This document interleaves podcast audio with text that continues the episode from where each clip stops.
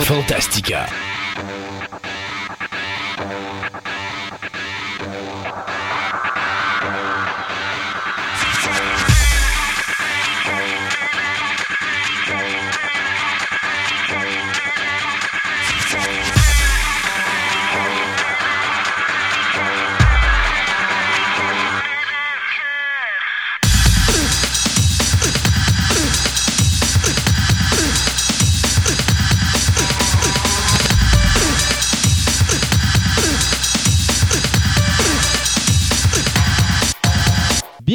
Mesdames et messieurs, à cette troisième émission de Fantastica. Déjà trois. Déjà trois. Euh, mon nom est Christophe Lassin, je suis en compagnie de Sébastien. Ben oui, bonjour. Bonjour Sébastien. Et comme d'habitude, on va vous parler des différentes passions dans notre quotidien. Une émission pour vous les passionnés, faite par nous des passionnés. Alors euh, aujourd'hui, Sébastien, euh, on laisse le plancher à d'autres. Ah oui, on, on- À laisse- 100% on a des chroniqueurs cette semaine. À part notre petite tabronde de fin d'émission pour les nouvelles, que c'est encore toi puis moi qu'on va jasoter. Mais euh, pour le reste, on a euh, Marc Nadeau. euh, de Passe-temps 3000 et euh, aussi ben, on a Jonathan qu'on a eu dans notre dernière émission qui va compléter sa chronique parce qu'on l'a séparé en deux parties parce que je prenais trop de place dans la première. Euh, D'ailleurs, c'est bien drôle parce qu'on j'ai parlé avec le propriétaire de, de, Vidéo Centre-Ville, puis il me disait ça. On, rigolait. Il disait Moi, euh, Jonathan, euh, tu n'as pas laissé beaucoup de. Ouais, j'ai dit Je le sais. On parle cinéma, j'ai cette tendance à me laisser aller avec le clapet. Tu me connais. Fait que là, ben, euh, Jonathan va nous parler de ses euh, 10 coups de cœur euh, à notre émission d'aujourd'hui. Et puis, euh, on a Andréane qui commence elle aussi avec nous. Puis Ouais, une aujourd'hui, nouvelle. ouais, une petite nouvelle chroniqueuse qui va nous parler, elle, d'archéologie. Fait qu'elle va nous apprendre qu'est-ce qu'un archéologue. Fait que ça, ça risque d'être fort intéressant. Ça, c'est bien sûr la première chronique sur une série de chroniques que Andréane va nous sortir au niveau de l'archéologie. Et pour finir, ben, on a notre premier invité à l'émission, qui est le président de Ghostbusters Québec, M. Serge Rioux. Donc, on va l'avoir avec nous en ondes pour nous expliquer un petit peu qu'est-ce que Ghostbusters Québec, qu'est-ce qu'ils font euh, comme Ils activité. après des fantômes. Ils courent après des fantômes ou encore ils font quelque chose qui est un- beaucoup plus humain. Euh, donc, on va vous parler de ça aussi en émission aujourd'hui. Euh, bien sûr, comme je disais tout à l'heure, on va avoir nos deux segments de nouvelles. Et puis notre table ronde, ben, je pense que tu nous as gardé quelque chose de le fun Ben oui, on va parler d'Harry Potter. parce que c'est le 20e anniversaire de Harry. C'est ça. Ça Donc, pose ces petites bébelles-là. Ah oui, hein, regarde. euh, Donc, euh, justement, ça a été à 20 ans euh, le 26 juin. Donc, euh, on va en parler un peu de c'est quoi Harry Potter, d'où ça partie Harry Potter, Mm. puis c'est quoi le, on peut dire l'univers Harry Potter ou le, le- le- le phénomène euh, Harry Harry Potter, Potter. en ce moment où est-ce qu'on est. Puis euh, moi, j'avoue que on va peut-être, euh, je vais peut-être glisser un petit mot aussi sur Fantastic Beast, qui est comme un prequel entre guillemets Oui, là, ben oui. mais qui mérite d'être parlé parce que c'était vraiment une belle petite merveille. non, c'était bien, vraiment bien. Belle surprise, parce que je m'attendais vraiment à rien de ça, puis finalement, j'ai hâte au prochain. Donc là-dessus, on va aux nouvelles. Oui.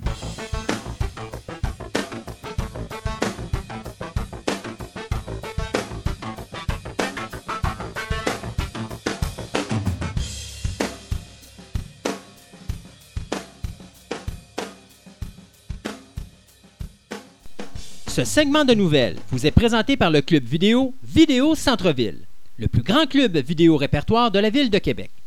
Films d'auteur, cinéma commercial ou télésérie, plus de 30 000 films à votre portée. Au 230 Marie de l'Incarnation à Québec ou rendez-vous sur leur site web à vidéocentreville.com.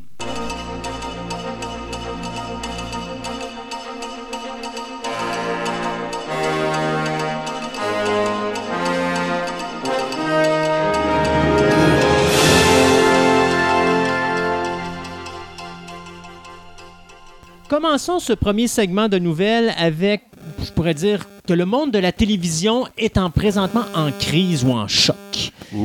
Oui, effectivement, Hawaii 5-0 a mangé pratiquement un knockout puisqu'il a été mis euh, pas une fois, mais deux fois au plancher dans les dernières semaines avec l'annonce de, du départ de deux des quatre entre guillemets, principaux acteurs de la série. Donc, l'actrice Grace Park et l'acteur euh, Daniel Day Kim vont quitter la série après sept ans. Euh, les raisons données, ben, c'est que supposément les acteurs disent que la compagnie qui produit, donc les, c'est CBS, qui produit la série Hawaii 5.0, n'a pas, euh, ne s'est pas forcé beaucoup pour leur donner le salaire qu'ils voulaient. Ce qui veut dire qu'ils voulaient gagner exactement la même chose que les deux acteurs principaux, soit euh, Scott Ken, qui est le fils de James Ken, et Alex euh, O'Loughlin, qui fait le personnage de Steve Margaret. Cependant, et là où euh, ça blesse un petit peu, c'est que le producteur exécutif, Peter Lankov, lui a dit Excusez-moi, mais c'est pas vraiment vrai que CBS a pas essayé d'arranger les deux comédiens. Alors, on a poussé. euh, écoutez, les deux comédiens ont eu une offre salariale, une hausse de salaire, comme ça ne s'est jamais vu à Hollywood, surtout au niveau de la télévision. Ils allaient gagner 10 à 15% de moins que les deux acteurs principaux. faut comprendre que Grace Park et Daniel Day Kim, c'est des acteurs de soutien, c'est pas des acteurs principaux. Les acteurs principaux, c'est vraiment Steve Margaret et son bras droit, qui est interprété par Scott, euh, Scott Caan. Et puis, de voir deux acteurs de soutien gagner le même salaire que les acteurs principaux, on sait ce qui va se passer. Les acteurs principaux vont dire Hey, excusez, mais c'est parce que on fait vivre votre série télé, on veut plus. Puis là, c'est quelque chose qui ne peut pas arrêter. Alors, euh, ce que dit présentement le, producteur exécutif Peter Lankov, malgré qu'il y a énormément de respect pour les deux vedettes, c'est de dire euh, Je suis désolé, mais euh, il voulait pas revenir, puis c'était juste une excuse pour dire qu'il voulait tout simplement pas revenir sur le, sur le tournage de, Hawaii 5.0. Donc, la série, euh, le huitième saison, va débuter le 29 septembre prochain. Et déjà, on nous annonçait que euh, dans le premier épisode, on va expliquer le départ des deux personnages qui nous touchent. Cependant, euh, ça n'arrête pas là. Parce que déjà, l'année dernière, ben, durant la 17e saison, Hawaii 5.0 a dit au revoir à un de ses acteurs de soutien. Il y a un acteur qui a quitté la série. Et euh, justement, Alex, euh, Alex O- O'Loughlin avait annoncé également que la huitième serait sa dernière. C'est parce que c'est Steve Margaret. T'as pas de Steve Margaret, t'as pas d'Hawaii 5-0. Alors, il resterait juste Scott Can, euh, Scott Can, le fils de James Can, comme acteur principal. Puis Scott, je l'aime bien, mais il peut pas tenir un show sur ses épaules. Fait que moi, j'ai comme l'impression que la prochaine saison d'Hawaii 5-0, ça risque fort d'être la dernière. C'est pas le genre de série télé que j'aime beaucoup. Ma blonde Ben, J'avoue que, regarde, tu me dis huitième saison, je me Ouais. rendais même pas compte que ça jouait encore. Mais là. sais-tu, je si n'avais me- entendu parler au départ parce que c'était. Si je me trompe pas, tu te rappelles la série originale? Oui, Oui. Ah oui, Sais-tu c'est qu'elle a duré 14 saisons? j'avoue que pour l'époque, c'était assez surprenant. C'était énorme. Puis moi, j'ai jamais pensé, je dans ma tête, c'est comme, tu sais, j'écoute présentement Remington Steel. Ouais, OK, je le vois dans tes yeux encore, euh, c'est ça, vieille série télé, mais j'écoute Remington Steel, puis Remington Steel, c'est excellent, mais c'est juste duré cinq saisons. Là, tu as Hawaii 5-0, je dis pas que c'est pas bon, mais c'est parce que c'est quand même du policier conventionnel, euh, mais ils ont quand même duré 14 saisons. Fait que, euh, tu sais, là, c- c- le concept actuel des nouvelles séries policières comme Hawaii 5-0, puis NCIS, puis NCIS, puis CSI, puis NCIS Los Angeles et tout ça, c'est pas quelque chose que j'aime parce que c'est trop facile au niveau scénaristique, je trouve. Oui. Et c'est des shows que tu écoutes, puis c'est comme du pitchage de n'importe quoi, où est-ce que, oui, OK, les acteurs sont le fun, les intrigues sont bonnes, mais c'est parce que c'est tellement facile. Euh, maintenant, les séries télé durent 40 minutes à peu près, fait que tu, tu te crées une intrigue en 40 minutes, tu as beaucoup de facilité, puis la facilité, c'est, OK, ils sont dans une salle, autour d'un ordinateur avec un grand écran, puis là, ils font eux autres, ouais, ben là, si le gars faisait ça, il ferait ça, oui, mais peut-être que s'il faisait ça à ce moment-là, puis là, ils se dévoient, ils nous donnent toutes les réponses, puis là, après ça, ils, vont tout simplement confronter la personne en question, puis dire, OK, tu as fait ça, oui, je l'ai fait, parfait, c'est toi le coupable, puis c'est fini. Oui, puis là, on s'entend, il y a une saturation aussi. Comme tu dis, il y a tellement de séries, de sous-séries de ça, là, c'est épouvantable. là. Je, comprends pas encore comment ça peut marcher autant. C'est ben, c'est- c'est du fast-food. C'est du fast-food. C'est facile à faire, les mêmes décors. Sébastien, décors, pourquoi McDo existe-t-il encore aujourd'hui? Ah, parce que le monde aime l'hamburger. C'est bon du fast-food.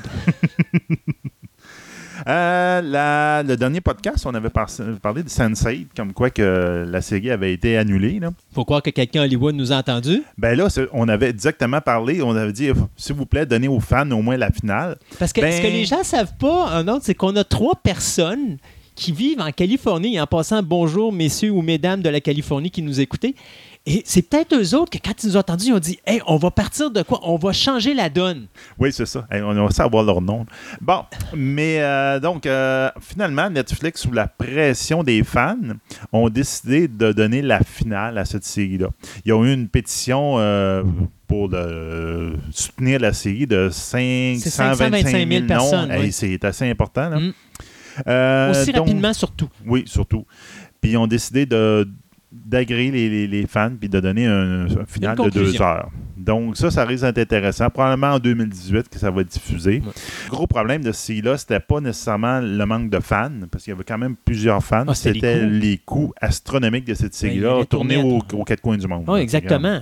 Ça coûte cher d'amener du monde, euh, mettons, en, Afrique ou. Euh, en Afrique, en Chine, puis en, Indo, en Inde. Là. Non, à un moment donné, c'est comme. C'était surtout ça.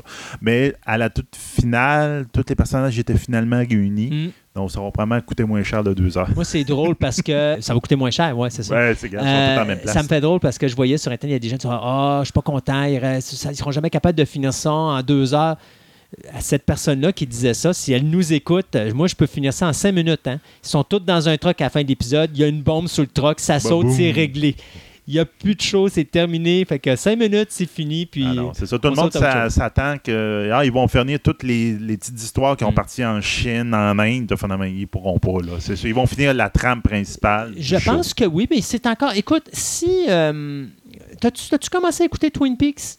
Non, pas encore, je les ai toutes. Là, mais Tu vas te rendre compte à un moment donné, dans Twin Peaks, là, c'est une, une toile d'araignée.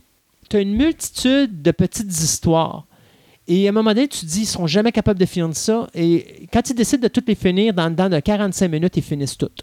Il y a des façons, d'une façon. Tu sais, moi, vraiment que quelqu'un est intelligent puis il sait écrire comme il faut, d'une façon scénaristique, tu es capable de terminer tous tes points, même si tu en as autant que tu veux, tu peux tout finir très rapidement. Il faut juste que tu prennes le temps et tu trouves l'idée originale pour tout réunir. Et euh, moi, je te dirais, ça peut se faire en voice-over. Ça peut se faire en genre, pendant les histoires, un téléphone, il parle avec quelqu'un, puis pouf, en Chine, c'est régler le problème. Tu sais, il y a tout le temps des façons de régler ah, les situations. On verra bien, en tout cas. Là. Mais euh, je suis bien content d'avoir au moins deux heures. On s'entend que ces série-là, était, moi, dans mon opinion, était mitigé, mais au bout de la ligne, j'aimerais ça voir la fin. Puis, où est-ce qu'il voulait aller. Comme j'ai dit, moi, Sense8, c'était pas, c'est pas une série qui m'intéresse comme telle, mais euh, les gens qui l'écoutent depuis deux ans ont le droit d'avoir une fin. Moi, il n'y a rien. Puis c'est une des raisons pourquoi j'écoute plus la TV en direct. Moi, écouter un show que tu tu t'impliques dans cette série télé-là à toutes les semaines pendant un an, deux ans, trois ans, puis tu finis ça en queue de poisson, il n'y a rien qui me frustre plus que ça. C'est la raison pourquoi j'en écoute plus live. Parce que ça me tente plus de, m'impliquer dans une série télé puis de me faire faire un, crochet du gauche puis de dire ben sais-tu quoi? Tu vas sécher mon homme tu n'auras jamais de fin à ta série quand tu, payes pour avoir deux, trois, quatre ans cinq ans de série télé ça coûte c'est quoi de faire juste comme ils font là un petit film d'une heure trente pour compléter le tout? Puis nous faire, nous donner une, fin à ce qu'on à ce qu'on a depuis des années, euh, puis de se dire qu'elle soit intéressante ou pas, qu'on aime ou qu'on n'aime pas, ou qu'on soit satisfait ou pas, au moins on a une conclusion. Puis c'est ça que, je trouve que c'est un, bon une bonne, une belle marque de respect pour les amateurs de Sunset. C'est ça. Mais ça, ça sera une idée, m'a donné une chronique. les, les, on appelle ça le cimetière des séries, les séries qui n'ont jamais été terminées. Ouais. Les, ouais, y a, ça, on n'aura pas assez d'une de ce monde. On n'aura pas assez d'une chronique là-dessus. Alors là, je vais vous parler de Gemini Man. Gemini Man ou la rencontre entre Will Smith et Ang Lee. Euh, pour ceux qui ne connaissent pas Ang Lee, c'est lui qui nous a donné l'adaptation cinématographique de Hulk, euh, du comic book de Marvel, mais je pense, ben c'est la deuxième officiellement au cinéma. La première était de 1977 avec Bill Bixby, qui était le pilote de The Incredible Hulk, la série, mais qu'ils avaient mis au cinéma avant de la mettre à la télévision. Donc, officiellement, le Hulk de Ang Lee, c'est la deuxième adaptation cinématographique. Et donc, euh, Will Smith va s'associer avec Ang Lee pour la première fois. Le film va sortir le 4 octobre 2009 et c'est produit par Paramount Pictures. Euh, ben, c'est plutôt distribué par Paramount Pictures. C'est Jerry Bruckheimer qui va produire le film. Bon, Bruckheimer, on le connaît surtout pour des films comme Top Gun, euh, Days of Thunders, puis une couple d'autres films là, euh, comme Beverly Hills Cop, 1, 2 et ainsi de suite. Ça faisait longtemps, il me semble que. Ben, c'est Pirates des Caraïbes. Ah, OK. C'est lui. Euh, depuis qu'il a, coupé sa relation avec Disney, on le voit moins souvent un petit peu, ou son nom sort moins, mais à l'époque, les, gros, les grosses bombes de Disney, c'était toujours Brockheimer, hein. Armageddon, il est impliqué là-dedans aussi. Donc, euh, dès qu'il y avait des, gros hits, Brockheimer était toujours impliqué là. L'histoire de Jim Man, ben c'est le fun parce que c'est un, l'histoire d'un assassin vieillissant qui se retrouve confronté à son clone, qui lui est un quart de siècle plus jeune. OK. L'intérêt de ce projet-là, c'est que c'est un projet que pas beaucoup de monde savent, mais ça fait 20 ans qu'il existe ce projet-là. Disney avait les droits à l'époque. Et le problème, c'est qu'on voulait utiliser la technique du rajeunissement ou du vieillissement faite par infographie. Ce qu'on, euh, maintenant, on voit de plus en plus. Ce qu'on voit, ben, ce qu'on, a vu avec X-Men, avec euh, Xavier, puis euh, mm-hmm. Magneto, mais qu'à l'époque, ça marchait pas. Puis à l'époque, il y avait deux acteurs qui avaient été euh, approchés pour faire le rôle du Gemini Man Clint Eastwood et Mel Gibson. Ouais, OK. D'avoir Will Smith, c'est un autre barème. Il va avoir un peu plus d'humour, mais oui, mais il est bon, Will Smith. Moi, je l'adore. Moi, je l'adore comme acteur. Puis il peut vraiment jouer du gros drame très profond. Il y a mm. des films, là, il, mais ça va il, il fait, ouais, c'est ça. Il fait brailler dans ces films-là. Il est super bon, mais c'est ça. Il y a quelques choix de carrière euh, douteux, mettons, dans certains films. Là. Mais tu vois, moi, c'est le contraire. Je trouve que ses choix sont quand même bien faits tu vois qu'il fait pas n'importe quoi. C'est juste qu'il fait pas du commercial ou qu'il fait du commercial, mais il fait des films risqués au lieu de faire des films faciles, il aurait pu être dans Independence Day 2. Il a décidé de pas. Puis il a décidé de pas le faire. Bon, bravo parce que c'est une bonne décision quand ah tu bah regardes le résultat final de Independence Day 2. Euh, tu te dis ok, il y a une chance qu'il n'était pas là. Mais je pense qu'il aurait été dedans. Puis il y aurait pas mal de choses qui auraient changé avec euh, Independence Day. Oui, non, il aurait peut-être mis une touche intéressante. Dans oui, puis je pense qu'il aurait fait changer des choses dans le scénario parce qu'il y a quand même un certain contrôle, Will Smith, sur, sur ses, droits-là. Mais tu regardes quand même, moi, tu sais, je regarde du monde qui chiale sur Karate Kid, le remake. J'étais le premier à dire, oh mon Dieu, faire un remake de Karate Kid. Mais quand j'ai vu son flow, puis toute l'entraînement qui a suivi pour arriver à la qualité qu'il nous a donné en combat d'arts martiaux, on s'entend que c'est pas Ralph Macchio en 84 qui nous a donné ça. Non, non, non, non. D'ailleurs, tu vas gagner le tournoi puis tu te dis, OK, il a fait comment au juste? comment il a fait pour pas casser? tout le monde est dix fois meilleur que lui en, arts martial, puis lui, il, gagne? Non, non, non, ça marche pas. Mais avec le, film, le fils de Will Smith, c'était plausible parce qu'il il était vraiment bon, le petit kid. Euh, c'est ça, Will Smith, c'est quand il se met dans un, dans un domaine, il travaille dessus, puis il va chercher la qualité très, maximum. iRobot, il y a du monde qui pourront chialer dessus, mais c'était une belle ah, qualité de film. Oui, moi j'ai bien aimé iRobot. After Earth, il y a beaucoup de monde qui vont chialer sur After Earth, mais je ne l'ai pas détesté parce que je ne m'attendais pas à ça du tout. Puis le petit kid encore de Will Smith s'en sort très bien. Puis Will Smith, tu le vois quasiment pas. Il prend pas la, le Non, c'est pas lui qui prend la place. Il se laisse aller, puis il laisse son fils diriger. Puis ça donne quand même un bon film. on a vu pire que ça de Shyamalan. Oui, oui, oui, oui. on s'entend là. Moi, j'ai toujours dit que After Earth n'a pas marché, pas à cause que le film était mauvais. Il n'a pas marché parce que les gens ils, associaient Shyamalan à quelque chose de mauvais automatiquement. Oui, il était à l'époque, il y avait cette étiquette. -là. Exact. Mais il a quand même risqué. Fait que de le voir avec Ang Lee, faire un film comme ça, où est-ce que là, on va utiliser, parce que c'est Will Smith qui va interpréter et le vétéran et le clone et le clone qui a un corps de siècle plus jeune avec cette technologie-là. J'ai vraiment hâte de voir ce que ça va donner, mais connaissant Will Smith, c'est sûr et certain qu'il va nous donner quelque chose d'intéressant. Oui, sûrement. Euh, une autre chose. Oh, Assassin's Creed. Je sais pas si tu avais, vu, as vu le film. Oui, j'ai vu le film. Mais comme je suis pas un fan du jeu, euh, parce que je joue pas aux jeux vidéo, le film, je l'ai pris pour ce qu'il était, juste un film. Il y a beaucoup de choses que je trouvais que c'était facile et qui n'étaient pas trop logiques, mais enfin. Ouais, c'est ça. Donc, c'est basé effectivement sur une série de jeux vidéo. Là. Moi, je suis pas un gros fan, mais j'en ai joué un peu, entre autres parce que je connais du monde qui sont dans. Ils travaillent à Ubisoft. Là. Donc, euh, le film n'a pas marché. Il a pas rapporté à peu près deux fois son, euh, le, double de son, son, investissement. donc, ça veut dire qu'il manque un tiers encore parce que normalement, un film, pour faire de l'argent au box-office, il faut qu'il fasse trois fois ses revenus, puis à partir de ce moment-là, il commence à faire de l'argent. Exactement. Puis il y a eu des critiques extrêmement mitigées. Je suis allé sur Rotten Tomato, puis il donne 18 Et euh, donc, tu dis, même si Rotten Tomato, c'était. j'aime plus ou moins la critique qu'il y a là-dessus, mais bon, 18% on s'entend que c'est assez radical. Il vient d'avoir une deuxième chance. La deuxième chance, c'est le producteur Adi Shankar qui va y donner. Adi Shankar, c'est le producteur en arrière de du film Dread, de celui de 2012, The Grey, Euh, puis ainsi que la série d'animation euh, Castlevania qui sort le, 7 ben, juillet. Il est déjà sorti, le 7 juillet 2017. J'étais surpris, c'est juste 4 épisodes. Je m'attendais à quelque chose comme 10 épisodes, mais c'est juste 4 épisodes. Ouais, ça, je n'ai pas encore écouté. C'est en stand-by pour que je l'écoute. donc, c'est lui qui va être en arrière de ça. Il va faire une série télévision animée. OK, comme, Netflix, comme Castlevania. Comme, Castlevania, carrément.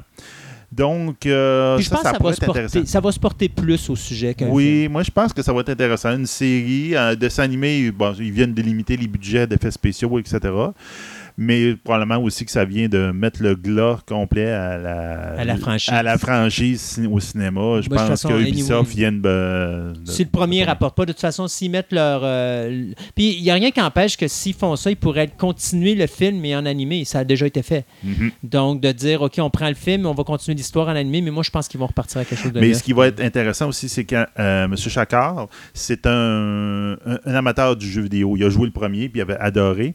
Puis c'est Ubisoft qui l'a contacté. Oh, OK. probablement à cause de Castlevania, moi j'ai l'impression. Ils l'ont contacté personnellement. Êtes-vous intéressé de? Puis il a fait Oui, oui, j'embarque, j'embarque. Donc, tu as quelqu'un qui connaît la, franchise, qui aime, l'apprécie la franchise, puis il va essayer de le porter. Mm. J'ai l'impression que là, euh, ça va peut-être être intéressant comme projet. On va regarder ça. Moi, j'en fais. Euh, écoute, je fais un deux pour un. Je parle de deux projets euh, de films, vu que les deux touchent un petit peu à l'horreur. Je vais d'abord vous parler de Saw 8, Oh, mon Dieu, ils en font un huitième. Écoute, je peux pas, je peux pas rien dire. Hein. Les, sept films ont ramassé 870 millions autour du monde. Quand tu fais un film qui coûte 15 millions puis que ça ramène 18 fois ce que tu fais comme investissement, c'est sûr qu'il y a toujours une suite. Alors oui. Ça, un était bon. Ça, deux, ça commençait à se délabrer. Mais à partir du troisième, là, écoute, il y a un film à un moment donné, ça n'a pas de sens. Là. Le film commence. Puis quand il finit, c'est supposé être un gros punch, sauf que tu te rends compte que le film finit avant qu'il commence, mais l'histoire se passe après. Puis là, tu là, tu dis, OK, y a-tu quelqu'un qui a bien lu son scénario? Parce que là, on est tout mélangé? Ça n'a aucun sens. Les décadences, plus il, plus avançait, plus la qualité était merdique. On faisait n'importe quoi, on foutait n'importe quoi dedans. Il fallait faire un, ça à l'année. Donc, on avait un an pour faire le film. Ça veut dire que, genre, tu as trois semaines pour écrire un scénario. Ça donnait à peu près ça. Mais là, on va en faire un huitième. Euh, donc, Lionsgate qui vient d'annoncer la nouvelle. Au début, ça devait s'appeler Ça Legacy probablement qu'ils voulaient faire un résumé des 8 en un film. Mais là, finalement, ils ont décidé d'appeler ça Jigsaw. Fait que, sachant que le gars est mort depuis le premier film, je ne sais pas ce qu'ils vont faire avec, mais en tout cas, on verra bien. Euh, le, film devrait sortir en salle le 27, euh, le 27 octobre prochain pardon, et mettra en vedette Laura Vanderhood et Anna Anderson. Donc, euh, ça va être le premier film en sept ans de la saga Ça. Et puis, les réalisateurs Michael et Peter, c'est Spirig, qui nous ont donné Daybreakers et Predestination, sont responsables de la mise en scène. Et le scénario est écrit par euh, ceux qui ont écrit Piranha 3D, qui était assez rigolo. C'était donc Peter Goldfinger et Joss Stolberg. Et bien sûr, ils sont associés avec les producteurs originaux du premier film, soit James Wan et euh, Lee euh. Donc, c'est quelque chose qui s'en vient cette année. Donc, ça 8, Jigsaw. le deuxième, ben, c'est World War Z, volume 2. Donc, ça fait très longtemps qu'on attend une suite de World War Z. Le film met en vedette Brad Pitt. À l'époque, ça avait été. Je pense que le premier film a été fait en 2013, puis euh, c'était réalisé par euh, Mark Foster. Donc là, ça va être David Fincher qui va mettre en scène World War Z 2. Euh, ça va être la quatrième fois que lui et euh, Pitt vont travailler ensemble. OK, Pitt est encore attaché au projet. Oui, Pitt est encore attaché au projet. De toute façon, euh, World War Z, c'est lui qui est le producteur exécutif, si je ne me ah, trompe pas. Alors, c'est lui qui a les droits. Il vient de s'assurer une job. Oui, il s'est assuré une job, effectivement. De toute façon, on ne le voit plus, Brad Pitt. donc, c'est ça. Donc, Fincher, ben, il a travaillé avec Pitt sur Seven, Fight Club, puis Benjamin, euh, Benjamin Button, ça c'était le film où est-ce que Brad Pitt, quand il vient au monde, il est vieux, puis plus il, plus il vieillit, plus il rajeunit. Donc. Euh, quand même trois, des, bons films, donc c'est quand même des. Ben, Fincher, il y a un échec à, à son étui, tant qu'à moi, puis c'est euh, Alien 3. Puis la raison pourquoi Alien 3 a été un flop monumental, d'abord, c'était son premier film. Et 20th Century Fox l'ont jamais laissé faire ce qu'il voulait faire. Alors, ils l'ont même, si je ne me trompe pas, je pense qu'ils l'ont remercié de ses services avant la fin du film. Je pense qu'il n'a même pas pu compléter son tournage. C'est vraiment 20th Century Fox qui ont pris le contrôle d'Alien 3. Alors, ce qu'on voit dans Alien 3, c'est pas du Fincher. Ah. C'est du Fincher qui commence, qui n'avait pas l'expérience qu'il avait. Mais si on lui avait laissé la chance de faire ce qu'il voulait avec Alien 3, on n'aurait probablement pas le même Alien 3 qu'on a là. Puis probablement quelque chose d'un petit peu plus crédible parce que euh, le facehugger dans Alien 3, il était. Il était. Il avait comme enfanté euh, une, vache qui était dans le frigidaire en arrière, dans le congélateur. Puis, fait que le facehugger ou la créature qui sortait, sortait d'une vache qui avait été congelée. Donc, à ce moment-là, c'était pas le même type d'histoire que ce qu'on voit dans le, Alien 3. Le Alien n'était pas pareil. Là, c'était un dog alien, mais là, ça aurait été un cow alien. Ouais, OK, c'est drôle, là, mais Ceci dit, euh, c'est toujours adapté, euh, basé sur le livre de Max Brooks, le fils de Mel Brooks, qui nous avait donné le World War Z. Il euh, n'y a pas vraiment d'histoire présentement. Le scénario n'est pas travaillé trop trop. on a juste embauché tout le monde, mais c'est confirmé. C'est même le CEO de Paramount, le Jim Giannopoulos, qui a confirmé la nouvelle concernant David Fincher et Brad Pitt. Ça fait que on attend ça avec impatience. Ça fait longtemps qu'on travaille sur ce projet-là. Bon. Euh, Neil euh, Blomkamp, dont, on doit, entre autres, le court-métrage Alive in Johannesburg, qui avait fini par donner District 9. Oui, c'est ça, c'est lui qui a fait District 9. C'est ça, là, parce qu'il avait fait un court-métrage, puis ça a tellement comme euh, attiré l'attention qu'il a, ça a fait donner le budget pour faire District 9. Ben, il a décidé que ça c'est une bonne méthode de faire. Donc, il a, fondé ce qui s'appelle les Haute Studios, Haute, O-A TS Studio. Puis le but, ce studio-là, c'est de faire des short films pour pouvoir les promouvoir des grands films après ça. Hmm. Donc là, il nous a sorti un teaser de son celui qui va le prochain que lui va réaliser, le short film. Euh, il n'y a pas vraiment de titre encore pour le short film. Le teaser dure 21 minutes. Là-dedans, il y a sept, trois histoires de 7 minutes chaque. OK. Dont ça a l'air de, se passer sur un film horreur, Aliens, Invasion, donc euh, invasion extraterrestre avec horreur. Ou District 9 2. ça pourrait quasiment arriver de ça. Et tout le monde a vu, quand on a vu le teaser, on a fait, on a dit, attends un peu, c'est qui je viens de voir? On, on vient dans, en arrière, puis on va, ben oui, c'est Sigourney River. Qui, oh. qui, est dans le teaser. Donc, ça veut dire qu'elle va être dans le short film. Elle va jouer un rôle. Elle jouait pas dans District 9, elle? Euh, T'es-tu dans District 9? Je ne rappelle pas. Là. Ou c'est un rapport avec son projet d'Alien qu'il voulait faire. Puis que... C'est peut-être ouais, plus ça, OK. Donc, le teaser est très intriguant. On a bien hâte de voir le produit fini du short film et en espérant peut-être qu'on va avoir un gros film d'évasion alien euh, dans le futur euh, réalisé par M. Niels. On Earth, c'est le prochain film du réalisateur Doug Liman. Ça, c'est lui qui nous a donné The War, euh, Mr. and Mrs. Smith, The Born Identity.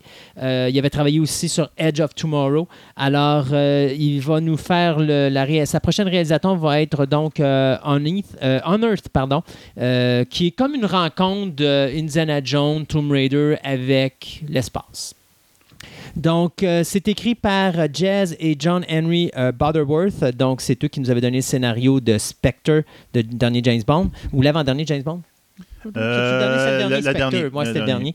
Donc, c'est Columbia Pictures et Cross Creek Pictures qui vont produire le film. Bien sûr, eux autres, ils envisagent tout de suite un début de franchise, on verra bien.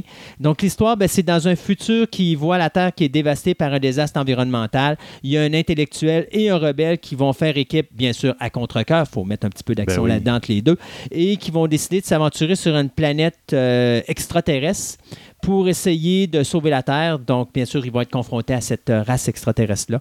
Euh, ça va être euh, donc une nouvelle mise en scène pour ce, réalisateur-là qui, lui, travaille, ou plutôt a terminé, mais il prépare actuellement c'est Chaos Walking qu'il va faire avec Tom Holland et Daisy Ripley.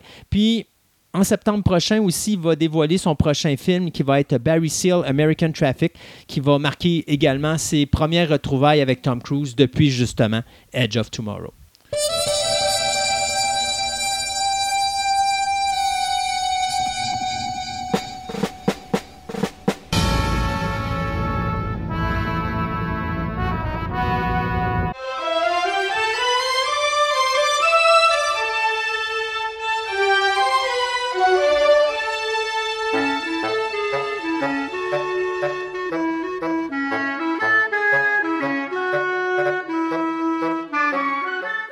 Durant notre dernière émission, on a eu la chance de faire connaissance avec Jonathan, qui est un cinéphile tout comme moi. Alors, vous comprendrez qu'à un moment donné, après 25 minutes, on est obligé de se dire Sais-tu quoi, Jonathan Je pense qu'on va faire une deuxième partie à cette première entrevue-là parce que toi puis moi, si on décolle, ça n'arrêtera pas. Trop de choses à dire. Trop de choses à dire. Alors, je me suis dit, bien, Jonathan va nous faire un top 10 de ses films les plus.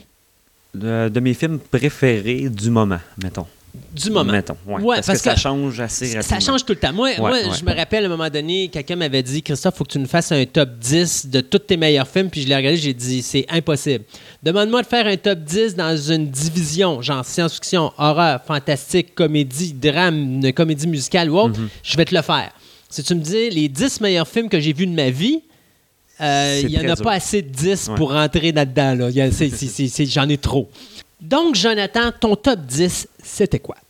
Euh, c'est un exercice que j'ai fait avant hier. je pense qu'il y en a un que j'ai changé peut-être huit fois. Parce que j'étais comme, ah non, je peux pas mettre lui, il faut que je mette l'autre. Mais il faut comprendre que c'est difficile. non, c'est difficile parce que tu vas en écouter un demain matin, puis qui va te renverser, mhm. puis il va déclasser quelque chose dans tes top 10. Oui, mais c'est à peu près ce qui m'est arrivé euh, durant le temps des fêtes. En fait, je suis pas très film des années 2000. En fait, j'ai jamais eu de top dans les années 2000, à part à Noël que j'ai vu le film au cinéma La La Land de Damien Chazelle, ben oui. qui a fait euh, l'excellent Whiplash. Je sais pas si tu as vu Whiplash. Pas encore. C'est un excellent film aussi, je te le conseille vraiment fortement. En fait, ce jeune-là, c'est... Euh, en fait, le numéro 10 est La en fait. Euh, ce jeune-là, c'est un jeune de 32 ans qui arrive, euh, arrive euh, du New Jersey. Son père est français, puis sa mère, elle, est américaine. Donc, il parle super bien français. J'ai vu des entrevues avec lui, puis il est vraiment super le fun. lui qui dit qu'il est comme gêné dans ses entrevues, puis, qu'il n'aime pas ça, il est vraiment super cool. Puis c'est lui qui a été en, nomination, tout le monde le sait, pour les Oscars, qui a eu l'espèce de genre de baveur avec Moonlight et tout.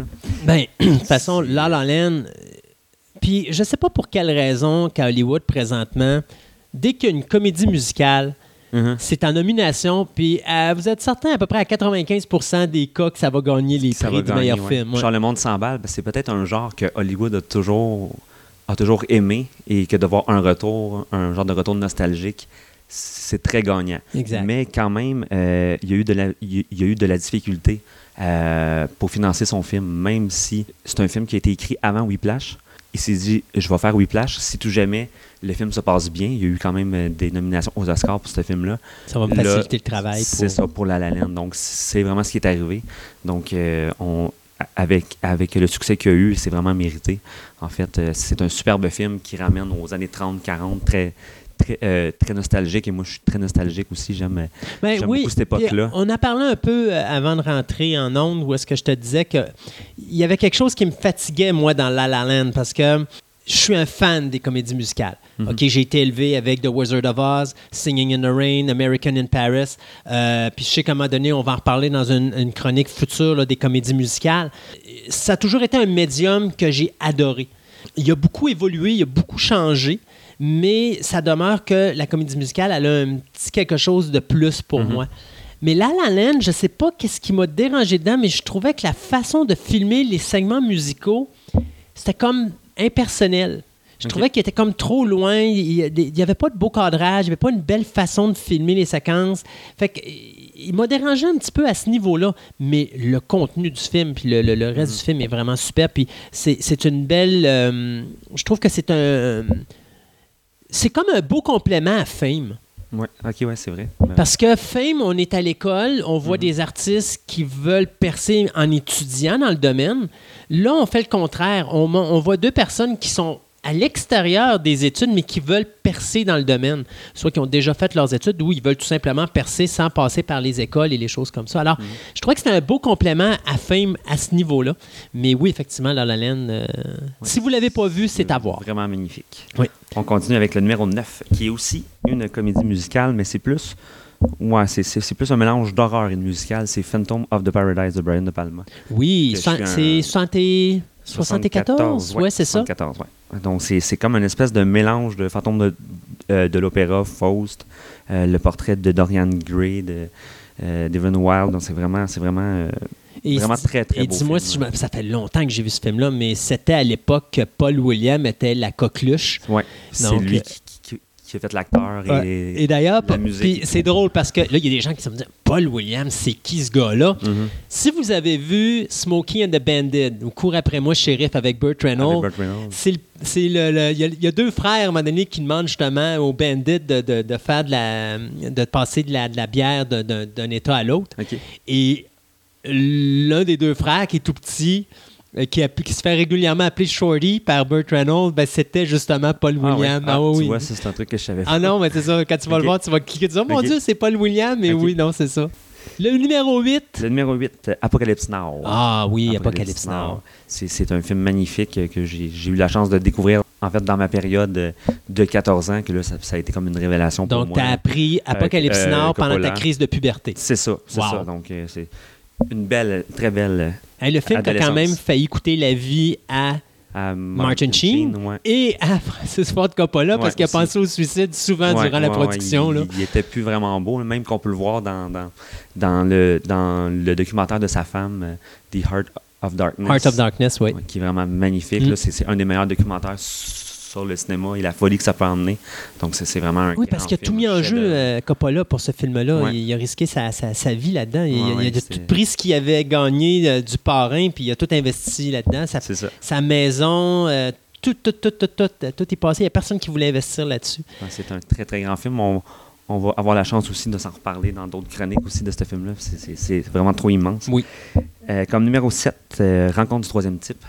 Oui. Je suis un gros, gros fan de Spielberg. Il est comme dans mes top 5 des réalisateurs préférés. Donc aussi, je suis un gros fan aussi euh, euh, de films d'extraterrestres, aussi tout ce qui, tout ce qui relate au, Close Encounter avant E.T. Euh, côté Ah. sentimental, non. OK. Parce que E.T., c'est sûr que ça fait partie euh, genre de mon enfance. là. Parce que même que j'ai mis comme un, un espèce de crochet que c'est comme. C'est comme. en- c'est comme. Il y a un conflit interne Ah, ouais, entre les deux. C'était l'égalité, là. Entre lui, E.T., puis Jazz, même Jazz. euh, Ah ouais, Jazz, quand oui. j'étais jeune, même Mais- c'était encore plus jeune, ça. Là. Moi, je te dirais, quelqu'un me dirait, choisis un film de Spielberg. J'ai un, ex euh, j'ai une égalité en tête. OK. Jazz et Duel. Duel, ah. Parce que euh, Duel est un. Puis Duel a toujours été un petit peu mon favori parce que Duel a rien coûté. Mhm. C'est un film qui est fait pour la télévision, qui était tellement bon que les gens ont dit à Universal OK, on prend ça, puis on, le- on le grossit, puis on le met sur grand écran. Et je pense encore aujourd'hui, ça ne s'est jamais fait. Mhm. Je pense que c'est la seule fois de toute l'histoire du cinéma qu'un film fait pour la télévision a été agrandi pour être mis C'est vrai. C'est vrai. diffusé. Fait que Et c'est très duel, fort, très oui, c'est fort parce que ce que les gens comprennent pas, c'est que vous avez deux acteurs dans ce film-là. Ah, mettons trois avec Ouais. l'acteur principal. Là. Ouais. Vous avez l'acteur principal, sa voiture, puis le truck. Puis le truck. Ça finit là. Puis l'ombre du conducteur de l'autre truck. Puis c'est qu'on voit jamais le conducteur. Puis il y a beaucoup de théories qui disent que quand la porte est ouverte, quand le truck descend, c'est parce que le conducteur a réussi à s'échapper, puis qu'il est encore ouais. en vie, puis qu'ils vont faire un duel un- 2 un jour, puis un blablabla. retour, là. ouais. Mais écoutez, ça a un impact incroyable, duel. Puis c'est Mhm. comment. puis vous savez, des fois, là, on me dit souvent, oh, le cinéma québécois, il, il y a de la misère, ta, ta, ta. Puis je dis toujours, écoutez, le cinéma québécois a un problème parce que les gens savent pas comment faire un bon film.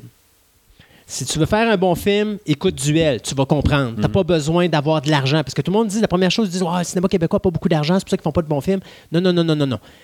Avec pas d'argent, tu es capable de faire de quoi d'excellent. Ça prend un bon scénario, puis ça prend un gars qui a une tête sur ses épaules, puis qui sait qu'est-ce qu'il réalise. Mhm. Et Duel, pour ça, est un chef-d'œuvre. Ouais, c'est, un chef-d'œuvre. Je serais curieux de voir la nouvelle code de la régie, parce qu'à l'époque, il était coté 3, mais avec le temps, s'il n'est pas 1, il n'est pas loin. Ouais, ouais, c'est vrai. C'est vrai. Il change à chaque 20 ans, je pense. hein. Euh, ouais, 20 10 ou 20 ans. là. À chaque 20 ans, ils peuvent. Ils Ils peuvent, peuvent augmenter ou descendre la cote dépendant, c'est ouais. ça. C'est assez fascinant. Mais d'un chiffre. Ouais, c'est vrai. J'aimerais ça qu'on en reparle à un moment donné des codes de cinéma, parce qu'à chaque fois que je parle des codes de la régie du cinéma, les gens se regardent, c'est comme avec un point d'interrogation. genre, C'est Oh quoi God, ça? hey, j'étais- J'étais comme tellement une bible avant, là, mais je, je reçois quand même encore euh, Les médiafilms? euh, par courriel. Oui. Donc, à chaque mardi, vendredi, je vais les voir quand même. Donc, je les connais encore par cœur. Ouais. Mais quand j'étais jeune, c'était obsessif. Il fallait que je connaisse tous les codes par cœur. Ah, ben, Puis j'avais comme un je les connais de... toutes. Fait que si tu as besoin d'une cote, tu me le demandes, je vais te la donner. C'est ça. On est pareil là-dessus. Donc, euh, on a dit que ça rencontre du troisième type pour le numéro 8. Euh, au numéro 7. Sept. Ouais, ouais, c'est ça. C'est, c'est un film qui m'a aussi marqué quand j'étais jeune. Euh, l'espèce de, de- espèce de chanson à la fin là, qui revient tout le temps. L'espèce de. euh, je sais pas. Le, Tu sais-tu l'anecdote de rencontre du troisième type? Euh, laquelle? Comment que Spielberg est arrivé avec ce projet-là? Non. Deux choses. D'abord, Rencontre du troisième type est le remake de son tout premier film qu'il a fait. Ok, ouais, ouais. Ok. En, comme en 8 mm. Eh oui, exactement. Ouais, ouais, ouais. Le deuxième, John Williams, il est arrivé avec. tu, tu, tu, tu, tu. Mhm. Puis il a dit fais un film à partir de ça. Tu fais un film. Oh my god. Rencontre du troisième type. Pour une des rares fois que la musique a été faite avant, Avant. que le film soit fait, parce que William avait fait toute la trame sonore avant même que Spielberg ait fait le film. Le Spielberg a fait son film basé sur Magnifique. la trame sonore de John Williams. Ça, c'est une très belle anecdote. Mais c'est surtout beau de voir qu'un gars comme John Williams Mhm. ait aussi confiance, autant confiance à un jeune metteur en scène comme Spielberg, parce que là, dites-vous que ça, Ça ça, fait- rencontre du troisième type, c'est Ça quoi? faisait pas longtemps qu'il C'est après... avait fait jazz. Il avait fait jazz. Puis euh, divers. Puis il avait fait. Bon, il a commencé dans Mettons, je pense Ah, que euh, Spielberg, 69, c'est son premier film à, euh, à la télévision. Il avait fait de Sugarland Express aussi. Ça, c'était au cinéma, effectivement. Ouais, ouais. Mais pas beaucoup d'expérience. Mhm. Jazz a été un gros hit, mais il faut dire, si je me trompe pas, Rencontre du troisième type, ça a été fait l'année après Jazz, ce qui était 77. Mhm. Et après ça, il y a son flop commercial avec 1941. Ouais. Fait que c'était techniquement c'était son deuxième, son troisième film pour le grand écran. Mhm. Après Sugarland Express, Jazz et ça. Parce que Duel, on ne rentre pas là-dedans vu qu'il était fait pour la télévision à l'origine. ouais. Donc, son troisième film. Fait que, pour un, scén- un- un- un- pas un scénariste, mais comme pour un compositeur de musique, de donner ça à un jeune réalisateur et de dire, écoute, c'est fait, le es-tu capable de faire un film à partir de ça? Wow! Surtout John Williams. C'est ça. Et surtout quand on s'appelle John Williams. C'était quand même pas n'importe qui non plus. Y avait-tu réalisé euh, la musique de Star Wars dans le temps? 77 Ouais, Star Wars. 77, ouais, fait que c'est à peu près la même année que Rencontre du troisième type. Ok, ok, quand même. Mais Jazz, c'est lui qui l'a fait. Ouais, ouais. Puis il avait fait d'autres affaires avant. Puis dites-vous que c'est le gars qui a fait la trame sonore de Time Tunnel, Mhm. puis une couple d'autres séries télé qu'on avait à l'époque. de- Mhm. Fait que non, il avait déjà sa, sa carrière. C'était déjà quelqu'un qui était. Ah, qui était vraiment historique. Ça, c'est vraiment du Spielberg tout craché. Yes. Numéro On l'aime, 6. on l'aime. Dirty Harry, Don Siegel. Oh my God, oui, ça c'est Ça, bon. c'est c'est un, un des films que j'ai le plus vu, je pense, de ma vie. Et puis, euh, durant le euh, durant l'université, j'ai fait un, un texte sur la violence à l'écran dans un de mes cours de société, euh, cinéma et société. Puis mon prof a dit J'enseigne à Montréal, je peux-tu prendre ton texte comme preuve Parce que j'avais eu comme affaire comme 100 là. OK. Il dit T'es comme le seul à avoir cette note-là dans tous mes cours. là. Puis et, euh, même que mon texte a été pris pour euh, différents sites sur Clint. Euh, J'ai un, un ami français qui l'avait traduit aussi en anglais, qui m'a dit Je vais le mettre sur, sur- sur- sur genre plein de sites. Donc, genre, mon texte, il s'est comme retrouvé, je sais pas où. À plein de j'ai comme plus- C'est ça, j'ai j'ai comme plus jamais revu.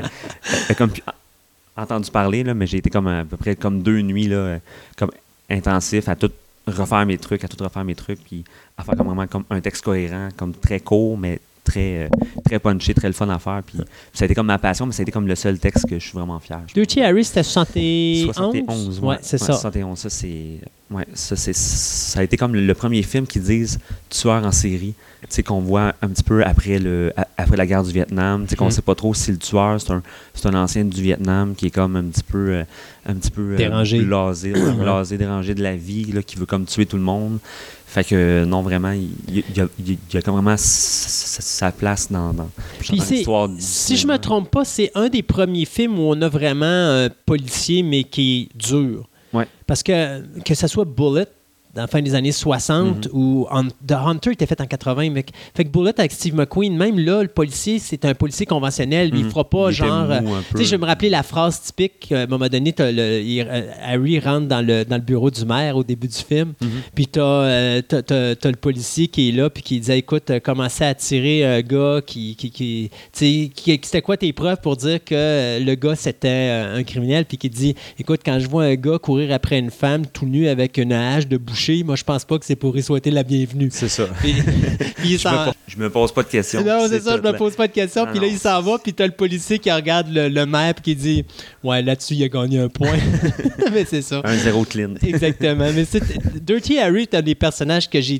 Je pense dans la carrière, on a, il y a tellement eu de personnages qui a fait Clint Eastwood, mais Dirty Harry, ça demeure un de mes personnages favoris. euh. Ouais, ah oui, vraiment. là. Puis aussi la scène là, quand il, il mange, euh, il mange son hot dog, genre d'une main, puis qu'il tire de l'autre. Ben oui. Tu vois plus ça, tu, Non. tu, tu verras jamais ça. Ben, de toute façon, des- aucun film. on s'entend-tu qu'aujourd'hui, Mhm. des gars comme Clint Eastwood, Steve McQueen, Paul Newman, t'as plus ça. Non, Ça n'existe plus. c'est vrai. C'est dommage, mais ces gars-là, tu leur regardes la gueule au cinéma, puis c'est comme Wow! Ils, ils ont des gueules de cinéma. Ils ont des gueules de cinéma. Ouais. Aujourd'hui, n'importe qui va devant un écran, mais il n'y a plus de gueule de cinéma. Là. Des, des acteurs qui vont se pointer devant l'écran, puis ils n'ont pas besoin de parler pour te Mhm. faire passer une émotion. T'en as plus. Mhm. Euh, T'en as juste plus. là. Ils sont sur, la, sur le bord de, de- de- de prendre la porte de sortie puis de, disparaître de nos écrans. Euh, euh, Robert De Niro, on le voit plus dans les grands films. Ouais, il- Al Pacino, on le voit plus dans les grands films. Ils sont rendus. Ouais, Ils exactement. C'est- dommage. plates, ouais. Oui, exactement. C'est dommage de voir ça. Puis que puis t'as des Anthony Hopkins qui est rendu maintenant à, à télévision avec Westworld. Ouais. Fait que on perd toute cette belle clique-là d'acteurs qui avaient des gueules de cinéma. Puis là, on Mhm. se ramasse avec euh, Monsieur et Madame Tout le monde devant le- Mhm. euh, sur l'écran. là. Heureusement, il y a Clint pour faire encore Gran Torino. ou, euh, Gran Torino, mais euh, Clint- mais- Clint, c'est Clint. C'est ça, Clint, Yes. c'est Clint. En, en parlant de Robert De Niro, de Deer Hunter en numéro 5. Oui. Magnifique film sur euh, la guerre du Vietnam, encore une fois, qui revient, mais qui, qui est vraiment très importante pour moi. Puis The Deer Hunter vraiment- en français, c'était Voyage au bout de l'enfer. Je Voyage au bout de l'enfer. Ça, ouais. c'était à 76. Euh, ça, j'ai pas la date, probablement. il me semble que c'est dans ces alentours-là. ouais. Euh, ça, si vous voulez vraiment voir un film dérangeant sur la guerre du Vietnam, c'en est un. Ouais, ouais, c'est l'espèce de, de calme avant la, avant la tempête. Quand Ouais. la tempête est là, ça fesse. On retourne dans le calme, mais c'est- Ah, mais Tu- c'est ça. C'est en réalité, ouais, parce que si je me trompe pas, c'est un film de presque trois heures de Ouais, mémoire. La première heure, ça se passe avant qu'il parte. Avant Donc, puis là, je sais, il y a beaucoup de gens qui vont déconnecter dessus, ils vont dire Mon Dieu, il se passe rien, c'est Mm. poche, c'est long, c'est plat, ta, ta, ta, ta, ta. Continuez à l'écouter le film. Voilà. Quand vous tombez dans le Vietnam, je pense que la séquence d'introduction dure à peu près 20 minutes, Mhm. où est-ce qu'ils sont enfermés dans une cage à un moment donné, tout ça. Là, puis tu, tu vois vraiment, là, tu as un acteur à un moment donné qui est dans l'eau, puis qui est en train de déconnecter bien dur, puis tu te dis, coudon, ils ont-tu vraiment pris un gars qui est déconnecté de la vie, Mhm. parce que ça n'a pas de sens, là, il est, Il, il- il est dans la zone, là. Ah Il est- ouais, il il est est vraiment- dedans, il est dedans. il est vraiment dedans. Puis après ça, on a tout les- le, le- le sauvetage et tout. Puis après ça, tu reviens. Puis là, De Niro, son personnage, apprend que là, son meilleur ami, lui, il est pas revenu. Il est encore disparu. Il est pas mort, mais il est juste porté disparu. Et là, on retourne au Vietnam pour l'après-Vietnam. Qu'est-ce que c'est devenu? Puis, euh, écoutez, je, je vous raconte pas le reste du film, Non, mais non, non, ça vaut vraiment. ouais.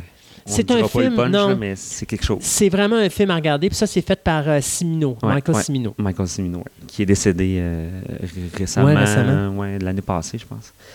Euh, en quatrième position, The Goodfellas, euh, Martin Scorsese. Goodfellas, ça, oui. ça a été un de mes premiers films de gangster, je pense, que j'ai vu dans ma vie. Parrain, tu l'as? Le parrain est pas là. J'ai fait un choix. Ah, non! Mais tu vas voir tantôt. Je suis pas d'accord. Alors là, non, Godfellas n'est pas aussi bon que The Godfather. Est- ouais, non. Je, je suis très d'accord avec toi, mais pour moi, sentimentalement, ça a été le film qui m'a fait découvrir le monde des gangsters. OK. Puis euh, j'ai découvert le parrain quand même assez tard, je pense vers 16-17 ans. J'ai vraiment adoré, mais ça n'a pas été euh, mon gros coup de cœur, comme tout le monde.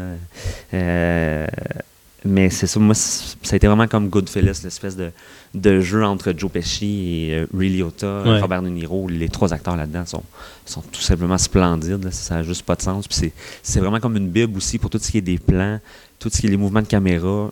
C'est vraiment un film à, comme, à analyser vraiment beaucoup, beaucoup, beaucoup, puis vraiment longtemps. Mm. Je pense qu'on on a quand même un grand chef-d'œuvre là. En tout cas, moi, je pense que c'est le chef-d'œuvre de Scorsese, là, vraiment, avec Taxi Driver. Ouais. Avec Taxi Driver et euh, aussi After Hours aussi, qui est comme moins connu. que- Non, mais ouais, effectivement, qui est, qui est vraiment bien, ouais. capoté sur ce film-là. En tout cas, lui, euh, Ça, ça sortait de nulle part, ce euh, film-là. Moi, ah je me oui, rappelle puis- ça. J'avais vu ça à l'époque. C'était euh, First Choice, qui est super écran, mais en anglais. ok, ok, ouais. Puis, euh, je, vois ça. Les acteurs, bon, l'acteur, les deux, c'était Patricia. non, pas Patricia, c'était Rosanna Arquette. Rosanna Arquette, Et ouais. puis Griffin. Dune.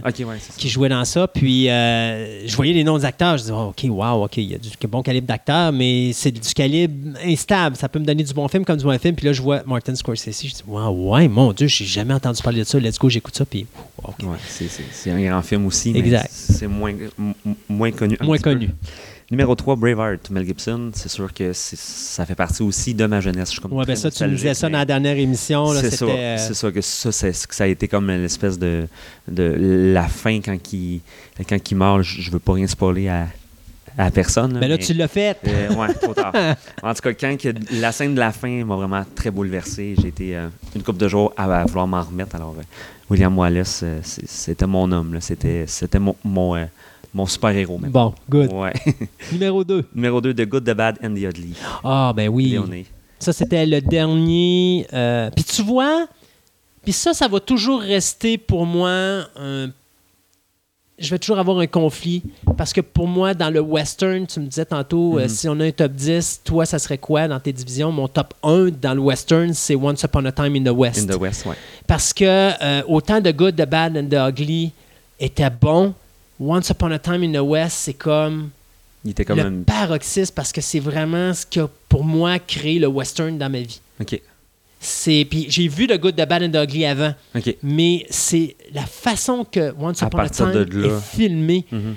Euh, tu sais, The Good, The Bad and The Ugly, c'est une histoire qui est linéaire. Mhm.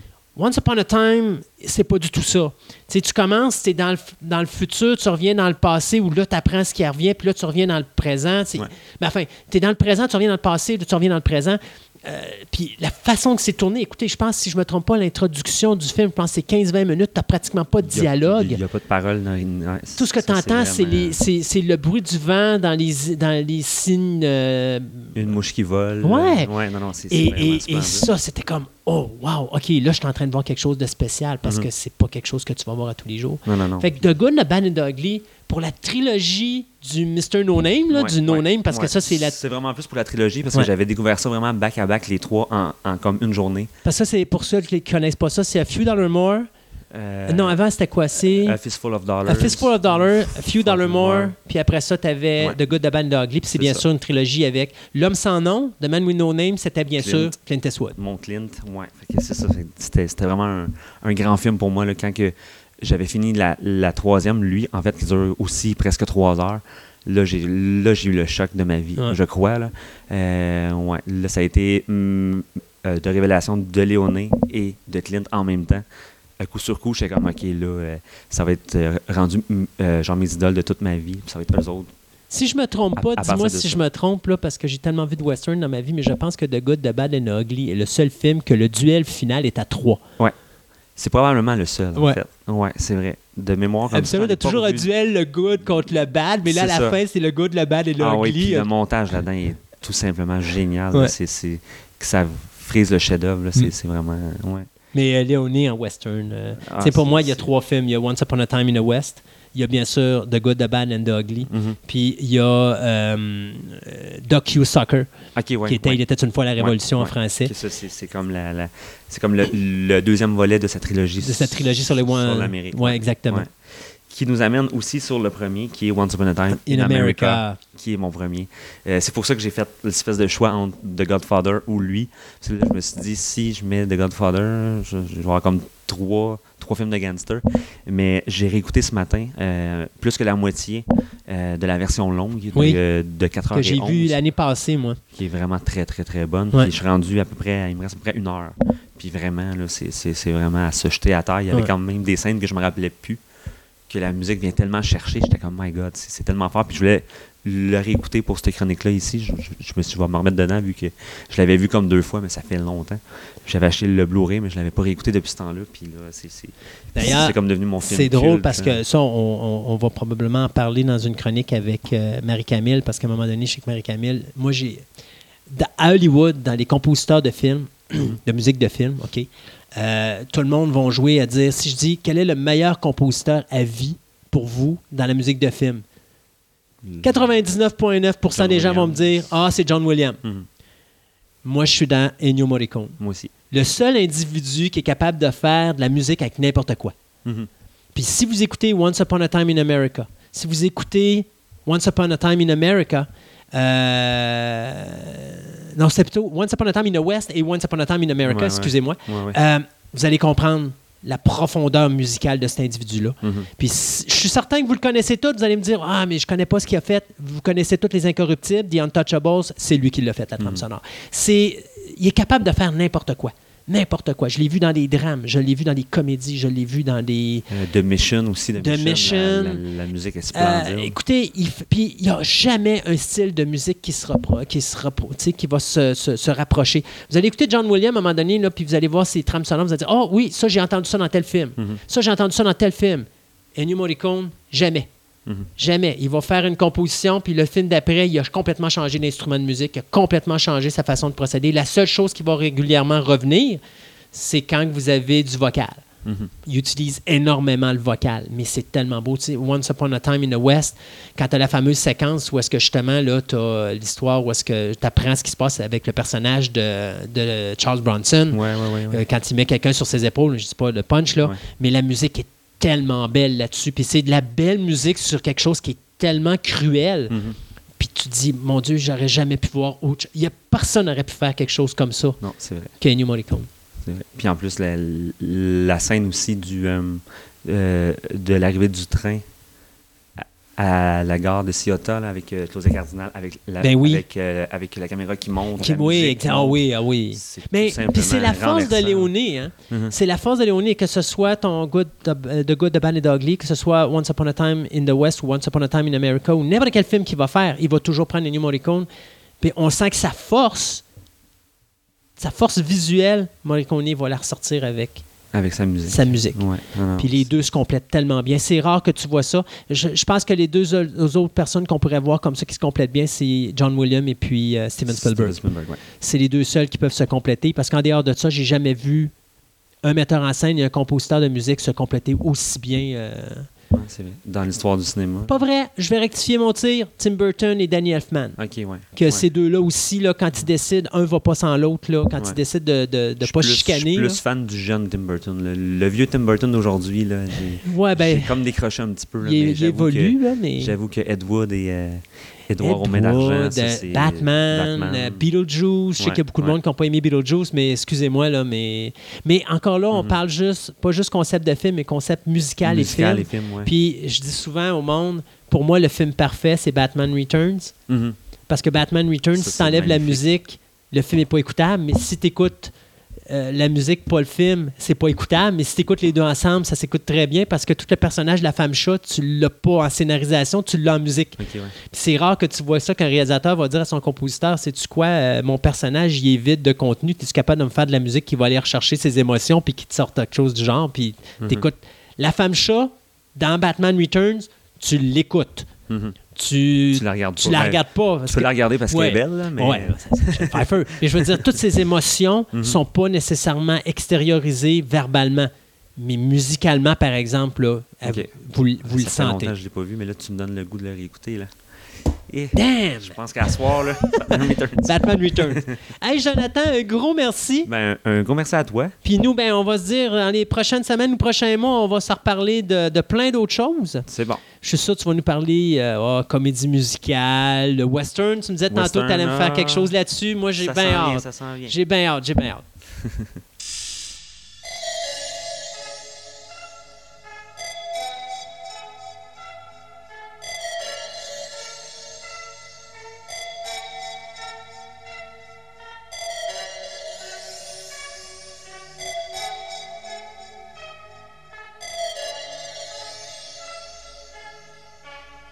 Lorsqu'on a commencé Fantastica, on avait dit aux gens, on va parler à peu près de tout. Dès qu'il y a le mot passion d'associer avec le sujet, c'est sûr qu'on va en parler. Et Andréane est avec nous aujourd'hui pour nous parler archéologie.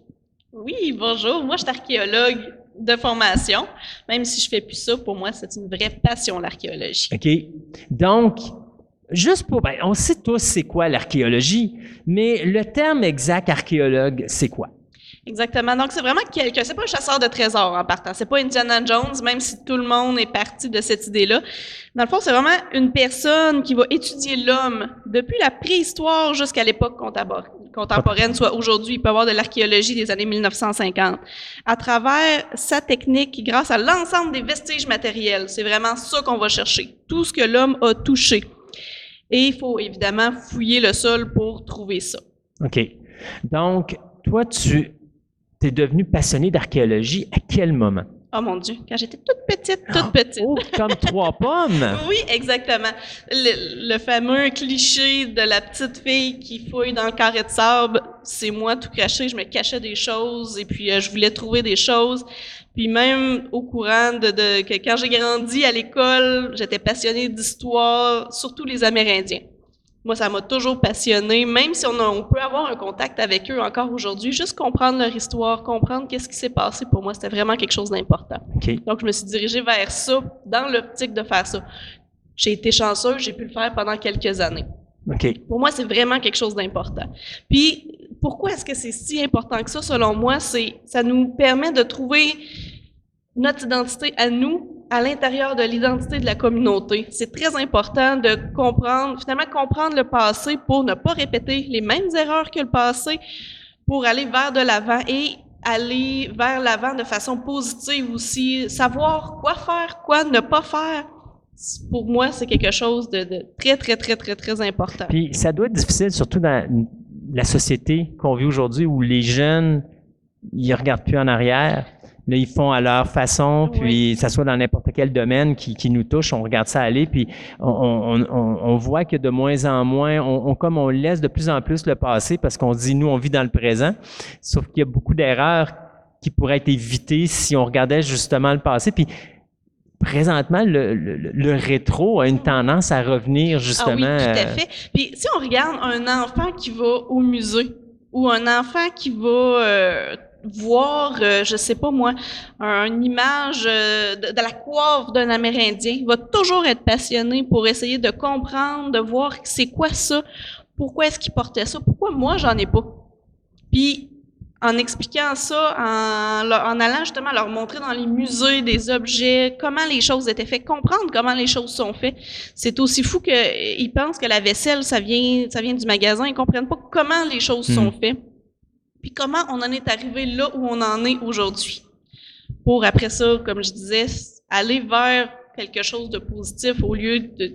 Quand tu sais que tel et tel item, exemple, ont abouti à une guerre ou à des mésententes ou à des chicanes, ben, tu essaies de ne pas le répéter pour hmm. aller vers quelque chose de mieux, finalement. Tout à fait.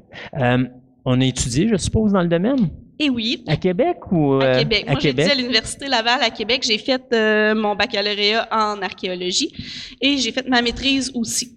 Je l'ai pas terminé. Bon, j'ai eu mes enfants et la vie a fait euh, autre chose, mais j'avais presque terminé. Donc, j'ai vraiment fait mes études dans ça. Puis c'est vraiment intéressant parce que ça nous ça nous permet de, situer l'archéologie aujourd'hui versus l'archéologie de l'époque. Ça nous permet de comprendre pourquoi on fait ça, justement. Pourquoi c'est si important que ça. Puis de comprendre pourquoi est-ce que dans le passé, bon, euh, exemple, euh, dans la période de l'Antiquité, euh, ce que les gens faisaient, c'était juste, justement, des fameux chasseurs de trésors les gens arrivaient euh, dans des ruines ou dans des vieilles tombes, ils trouvaient des beaux objets, ils les ramassaient. C'était plutôt des, comme des cabinets de curiosité finalement. C'était vraiment quelque chose de, de, de, de c'était juste, juste la curiosité. C'était pas pour comprendre qu'est-ce qui s'était passé avant. C'était juste bien de l'avoir. C'était drôle, c'était intéressant finalement. OK. Puis avec les années, euh, on a eu bon des antiquaires. C'était maintenant, tu avais un côté monnayable à ce qui était trouvé. Euh, c'était vraiment bon, mais euh, ça c'est quelque chose de spécial qu'on voyait pas, donc ça va vers quelque chose de commun qu'on peut trouver un petit peu partout. Euh, puis par la suite, on a eu vraiment où est-ce que là ils ont cherché à comprendre d'où venait ça. Mais c'était vraiment de base, comprendre par exemple la typologie. Euh, la typologie, c'est juste dire euh, tel type, exemple de pointe de flèche, est plus vieille que tel autre type, ou tout classer les mêmes sortes de pointes de flèche ensemble. C'était faire des classements finalement. Et puis oui, il y a eu quelques études un petit peu plus poussées. Certaines personnes ont vraiment euh, essayé de comprendre un petit peu plus, mais ça va, ça a vraiment beaucoup plus été avec tout ce qui est le nationalisme. Les gens essayaient de justement d'aller chercher leur identité. Ça, ça nous représente. Ça, c'est vraiment quelque chose euh, d'important pour notre communauté. C'était plus de la curiosité, c'était de comprendre son histoire à soi. Puis souvent, par exemple, quand on trouvait des euh, items ou des, euh, des artefacts qui ne nous représentaient pas, ben c'était juste pas étudié ou c'était mis de côté. Et puis là, par la suite, il y a vraiment eu un, un phénomène de théorisation, si on peut dire, où est-ce que là, les chercheurs sont vraiment arrêtés. Ils ont dit, on va mettre la base de notre connaissance. On va établir les théories de base. Y aller plus vers la démarche scientifique. Ou est-ce que là, tu vas chercher à cet endroit-là? Pourquoi? Quel est ton but? Quelle est ton hypothèse? Comment tu vas faire ta recherche pour aller chercher le maximum d'informations? Parce qu'on sait quand on fouille, on détruit. Une fois que c'est fouillé, ça n'existe plus. Donc, on ne peut plus aller chercher d'informations sur ce qui était là. Oui, sur les artefacts, sur les objets qu'on trouve, on peut, mais pas dans le sol, pas dans les traces. C'est tout détruit. Donc, c'était vraiment important d'y aller vers une, une, démarche vraiment scientifique. Donc, on va là dans l'optique de trouver tel site de, de, tel site de fouille ou le but est de comprendre pourquoi est-ce qu'ils sont installés là, par exemple, ou comprendre comment est-ce que les gens vivaient. Ça peut être des, questions très larges quand même. C'est pour ça que c'est très long habituellement quand que les, les, archéologues sont sur un site et mm-hmm. qu'ils ils vont déterrer des, des fossiles ou des, euh, des choses comme ça. Ils vont vraiment prendre le temps. Ça peut prendre combien de temps normalement faire une fouille? Ah, ça peut prendre des années. ouais, OK. Euh, ça peut être euh, des, quelque chose de très, très, très ponctuel. C'est-à-dire, tu peux être là euh, pour faire de la surveillance. Exemple, on voit souvent ça dans le Vieux-Québec. Quand ils font des constructions, les archéologues sont là, ils surveillent pour que s'il y a une découverte fortuite, ils puissent tout de suite réagir, aller chercher l'information. Ils peuvent arrêter les fouilles quelques minutes, quelques jours, ça peut prendre ça. Bon, c'est sûr que les constructeurs n'aiment pas ça beaucoup, mais on a des lois, puis on a aussi maintenant les, archéologues sont conscients du côté monétaire aussi. C'est-à-dire, ben si tu m'arrêtes pendant une semaine, moi j'ai une semaine de retard puis je peux pas le reprendre. Donc c'est très rapide. Ou tu as vraiment de l'autre côté des choses qui sont beaucoup plus des recherches à long terme. Ou est-ce que là tu fouilles par exemple euh, du début de l'été jusqu'à la fin de l'été, ou même de, du printemps à l'automne. On peut fouiller jusqu'à ce qu'il y ait de la neige. C'est quand le sol gèle. Ouais, là ça devient compliqué. ça devient compliqué, exactement. Et puis, ça peut s'étendre sur plusieurs années aussi. Par exemple, euh, moi, j'ai fouillé sur un site à Québec, ici, à Cap-Rouge, qui s'appelle le Fort Quartier Robertval, qui est la première tentative de colonisation en Amérique du Nord. Euh, j'ai fait partie de l'équipe qui a commencé à fouiller là. Ils ont fouillé pendant quatre ou cinq ans, je pense. Moi, j'ai participé aux trois premières années euh, de fouilles là-bas. Puis par la suite, là, c'est une autre équipe qui a continué parce que moi, j'ai eu des enfants sur, dans ma vie, mm-hmm. donc j'ai comme arrêté. Mais donc, on voit qu'il peut avoir des recherches à très, très, très long terme aussi. OK. Je vais revenir sur quelque chose parce que tantôt, tu parlais de, de, la recherche, puis de l'histoire, puis de la façon que les recherches font qu'on on a une bonne idée de l'histoire, comment elle s'est passée, tout ça. Mm-hmm. On dit souvent que l'histoire est, est racontée à partir du point de vue du gagnant. Ah oui, tout à fait. Euh, est-ce que l'archéologue est neutre ou des fois il peut modifier l'histoire pour mieux faire paraître euh, Non, en fait, je te dirais l'archéologue va je sais que c'est une question traite là, que je viens de poser. c'est clair. Mais l'archéologue va plutôt être celui qui va rectifier l'histoire. OK. C'est un texte va toujours être écrit pour aller vers le côté positif vers l'écrivain. Vraiment y aller, bon, c'est moi qui écris mon histoire, on est les meilleurs, on est les plus forts. Mais des fois, en fouillant, c'est pas ça du tout qu'on trouve. on a des écrits, je sais pas, euh, sur euh, un phare, où est-ce qu'il disait on était bien positionné, on était fort, on était en santé. On va le fouiller. C'est pas ça du tout qu'on découvre. On découvre qu'il y a des parasites, on découvre certains types de bibites qui, qui étaient amenés par la maladie, qui étaient amenés par, exemple, le blé pourri, par... Euh, puis là, tu découvres que finalement, euh, c'est pas si vrai que ça. On découvre vraiment des dents pourries parce que les dents peuvent se cristalliser puis on peut les trouver. Donc à ce moment-là, tu découvres que bon, côté hygiène, côté santé, c'était pas ça du tout. On peut retrouver des os, des os d'humains euh, qui ont des maladies, ils sont plus poreux, sont moins, euh, sont moins beaux. Ils sont, on est tous capables d'identifier ça. Puis c'est à partir de là qu'on peut rectifier. Puis c'est là que on, les deux, on voit que les deux disciplines, l'histoire et, l'archéologie, se complètent en fait. Parce que l'histoire, au début, elle met pas ça trop qu'on y a le fouiller dans leur plate-bande. On dit, ben, c'est facile, c'est écrit, c'est ça qui s'est passé. Ouais. C'est pas ça du tout. Puis on, ça nous permet aussi de faire les liens entre différents textes. Des fois, on a deux textes historiques qui disent complètement l'inverse. Ou qui, tu vois qu'il y a quelque chose qui cloche entre les deux. Puis là, ben, en fouillant, soit qu'on peut faire le lien entre les deux, dire oui, les deux avaient raison, c'est ça et ça qui s'est passé en effet, ou dire lui, euh, il a juste essayé d'embellir sa réalité à lui pour montrer comment il était supérieur, alors que c'était pas du tout le cas. Là. Ça, c'est vraiment intéressant de, de, pouvoir aller chercher ça. C'est sûr que tout ce qui est préhistorique, bon, évidemment, on n'a aucune trace écrite de ça, donc ça nous permet de comprendre l'évolution d'aller chercher l'information. Puis en y allant vraiment de manière plus scientifique, qu'à une certaine époque, ben, on va pas juste chercher les beaux objets. C'est justement ça qui est intéressant. C'est on va chercher l'information, même les beaux objets, c'est ce qui est le moins intéressant en archéologie. Oui, c'est le fun d'avoir une belle poterie complète, mais ce qui reste dans la poterie va nous donner beaucoup plus d'informations que la poterie en elle-même. Ce qu'il y a tout le tour de la poterie, euh, où est-ce qu'on trouve dans le sol, tout ça va nous permettre vraiment d'aller chercher des informations spécifiques qu'on pourrait pas avoir autrement. autrement, exactement. oui, c'est vraiment intéressant. Et puis, on voit des grosses différences aussi entre justement l'archéologie historique, qui est l'archéologie euh, où est-ce qu'il y a des écrits. Et puis souvent, l'archéologie historique, bon, c'est en ville, beaucoup plus profond dans le sol que l'archéologie préhistorique. Ça, c'est intéressant parce qu'on voit deux, deux approches, deux, euh, je dirais deux boîtes d'outils complètement différents. Bon, tout le monde a la fameuse truelle, autant en, préhistoire qu'en historique. Qu'est-ce qu'on appelle truelle? C'est le, c'est le sais, moi, quand on fait du jardinage, comme la petite pelle en pointu, oui. ça, c'est la truelle. Ça, c'est l'outil principal. C'est avec ça qu'on fouille, qu'on tasse le sol et qu'on accumule le, le, mhm. nos petits tas, finalement. Mais du côté historique, souvent, il faut creuser avant pour atteindre les sites parce que au fil des années, il y a eu du remplissage par-dessus, c'est pas c'est rien d'archéologique, c'est rien d'intéressant.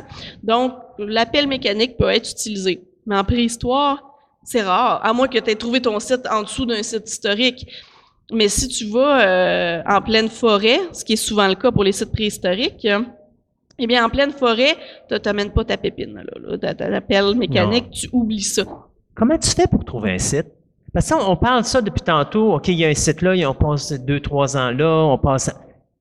Qu'est-ce qui va faire que tu vas dire, OK, on creuse là?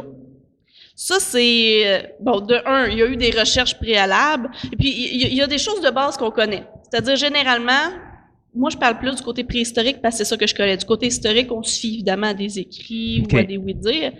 Mais du côté préhistorique, on peut pas se fier à rien. Donc, c'est vraiment selon le, le, le, paysage. C'est-à-dire, généralement, les gens sont installés en hauteur, près d'un cours d'eau. Moyen de transport, euh, eau potable, euh, chasse et pêche, c'est toujours les endroits privilégiés. Donc, on, est, on regarde le, le, territoire, comment est-ce qu'il est positionné. Et quand on a des doutes qu'il y a un fort potentiel archéologique, c'est-à-dire que le sol n'a pas tout été arraché à chaque fois qu'il y a des débâcles. Comme exemple, en Beauce, la Chaudière, on oublie ça, il n'y a plus aucun site sur les berges de la rivière Chaudière.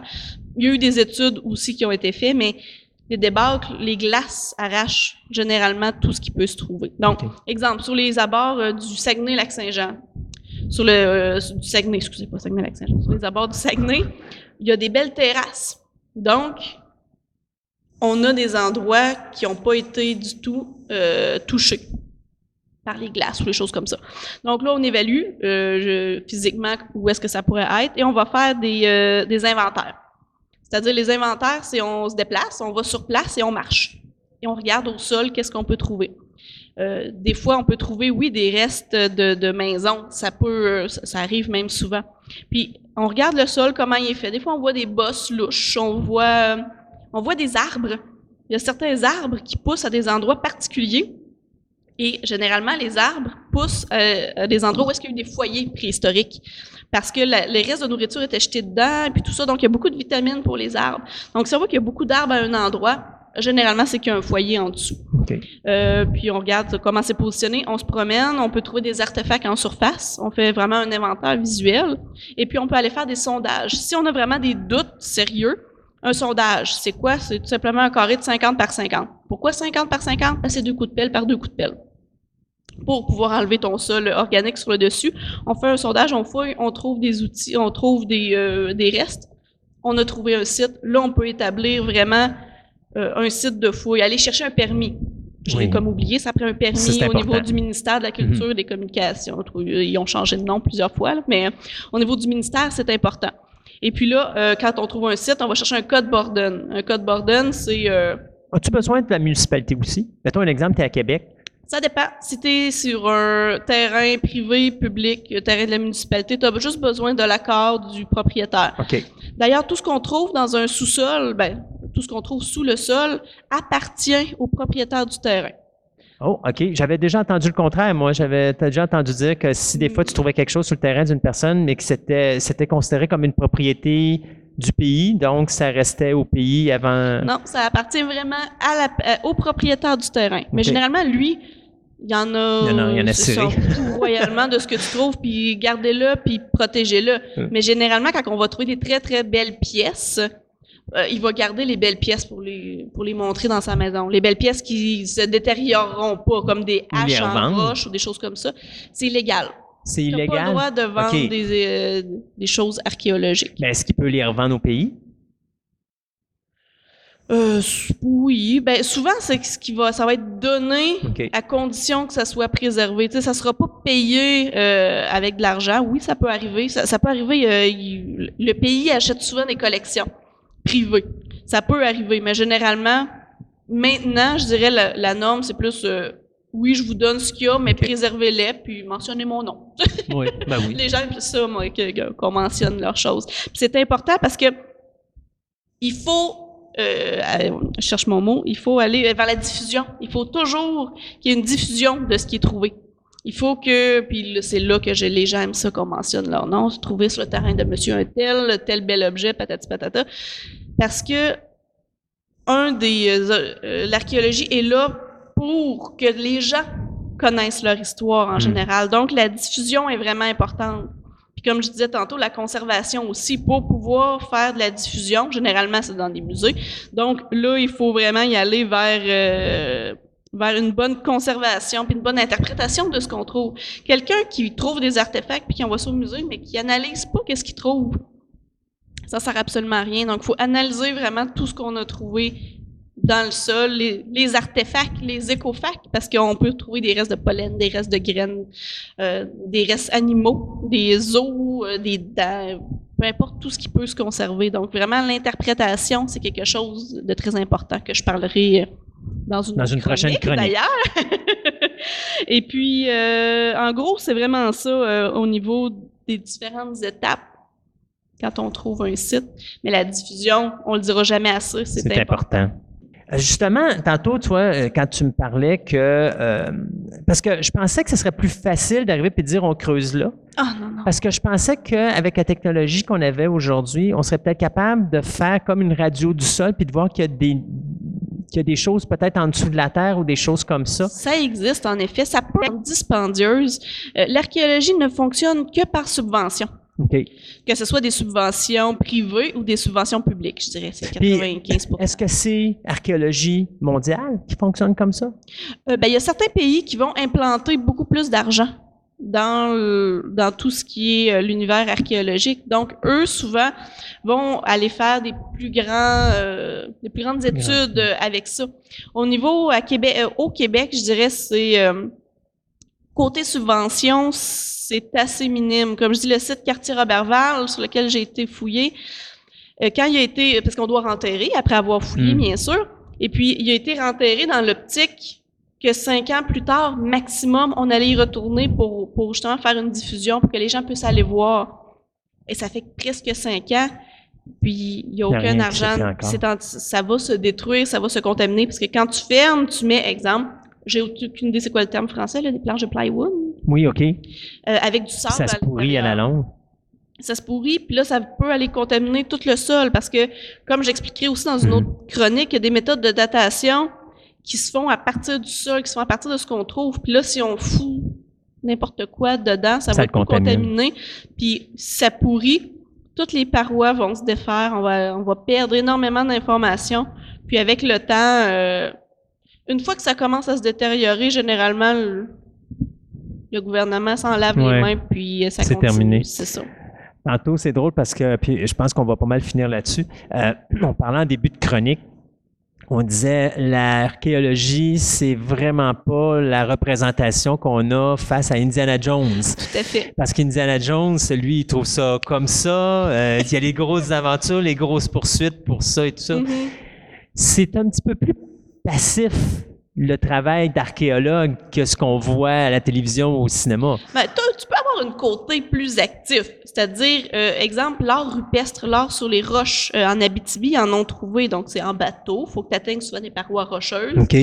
Mais on s'entend que c'est pas des poursuites où est-ce que tu as les nazis en arrière de toi qui te tirent dessus. Là. Puis on, court pas après l'Arche d'Alliance. Non, c'est ça. Mais euh, il y a des endroits où est-ce que c'est plus actif. Bon, en Égypte, des choses comme ça. C'est sûr que c'est des contextes différents. Au Québec, notre histoire est beaucoup moins vieille qu'en Europe. Donc, c'est sûr que de un, c'est beaucoup moins profond, c'est beaucoup moins caché, tu as moins de grosses structures, des choses comme ça. Donc, tu peux pas être si euh, actif que ça, ben, mais c'est quand même plaisant. J'ai fouillé où est-ce qu'il fallait que tu marches 35 minutes dans le bois pour se rendre au bord du site. Puis là, tu es complètement perdu, tu pas d'eau, tu pas de four micro-ondes, tu pas rien. Là. Puis là, tu fouilles toute ta journée, tu remarches 35 minutes. Donc, si quelqu'un se blesse, si quelqu'un, ça fait beaucoup de choses à oui, penser. effectivement. Et puis, euh, mais c'est tout, aussi euh, intéressant de pouvoir toucher quelque chose que quelqu'un a touché il y a 5, 6, 7, 8 000 ans. Il n'y a rien comme cette, euh, cette sensation-là. Tu vois, un petit visage comme ça, ça a l'air de quelqu'un qui est hyper passionné, puis c'est pour ça que Fantastica existe. Andréane, merci beaucoup. Ça fait plaisir. Puis on va en reparler d'archéologie, puis tu vas nous expliquer plein d'autres choses là-dessus. C'est super intéressant. Et puis, euh, j'invite les gens à rester à l'écoute parce que c'est sûr que dans les prochaines semaines ou les prochains mois, Andréane va être de retour avec plein d'autres sujets aussi, mais principalement l'archéologie. Ça, ça, c'est très intéressant. Merci beaucoup.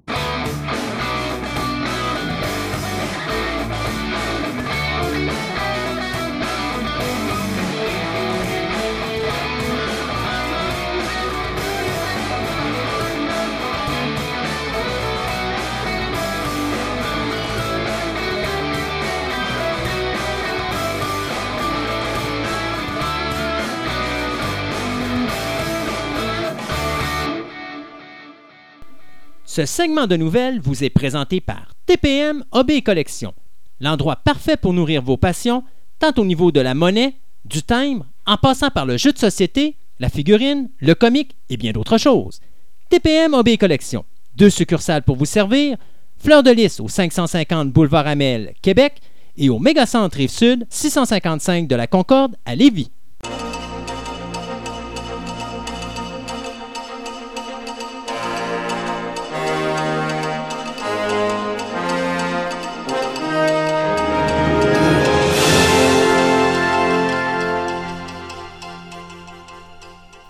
Alors, pourquoi pas commencer ce deuxième segment de nouvelles de la même façon qu'on a commencé le premier? On a eu une crise phénoménale dans le domaine de la télévision. On va faire la même chose avec les crises phénoménales dans le domaine cinématographique. OK. Alors, on y va avec Han Solo, Oh, le prochain spin-off de Star Wars. Ça a tellement l'air d'aller mal, cette affaire-là. là. Écoute, euh, le problème, comme dirait que- quelqu'un que- dont j'ai j'ai lu l'article euh, sur Internet euh, cette semaine, c'est un problème de contrôle. Tu as Kathleen Kennedy, tu as Laurence Kasdan et tu as Disney qui ne dorment pas avec la Switch. Pour eux, Star Wars, c'est un monument. On veut s'assurer que ça va bien aller, on veut s'assurer d'une certaine qualité, puis on veut surtout s'assurer des revenus parce que c'est quand même quelque chose qui a coûté cher à Disney. C'est sûr que probablement qu'ils ont remboursé pas mal l'investissement qu'ils ont fait à l'époque quand ils ont acheté Lucasfilm, mais n'empêche que, tu sais, on ne doit pas avec la Switch parce que c'est quand même beaucoup d'argent qu'on ne veut pas perdre et on ne veut pas donner un flop monumental qui ferait en sorte que là, les gens vont dire, bon, OK, on va arrêter d'écouter du Star Wars puis que ça a un effet domino sur les autres qui s'en viennent par la suite. Surtout que c'est le, le phénomène anthologique qui va le sortir en côté, qui est comme quelque chose qu'on essaie de vendre. Là, dire, ah, les, les- les histoires qu'on a entendu parler puis qu'on n'a jamais vues, puis donc des films indépendants. Puis là, tu parles quand même de six films de Star Wars en six ans.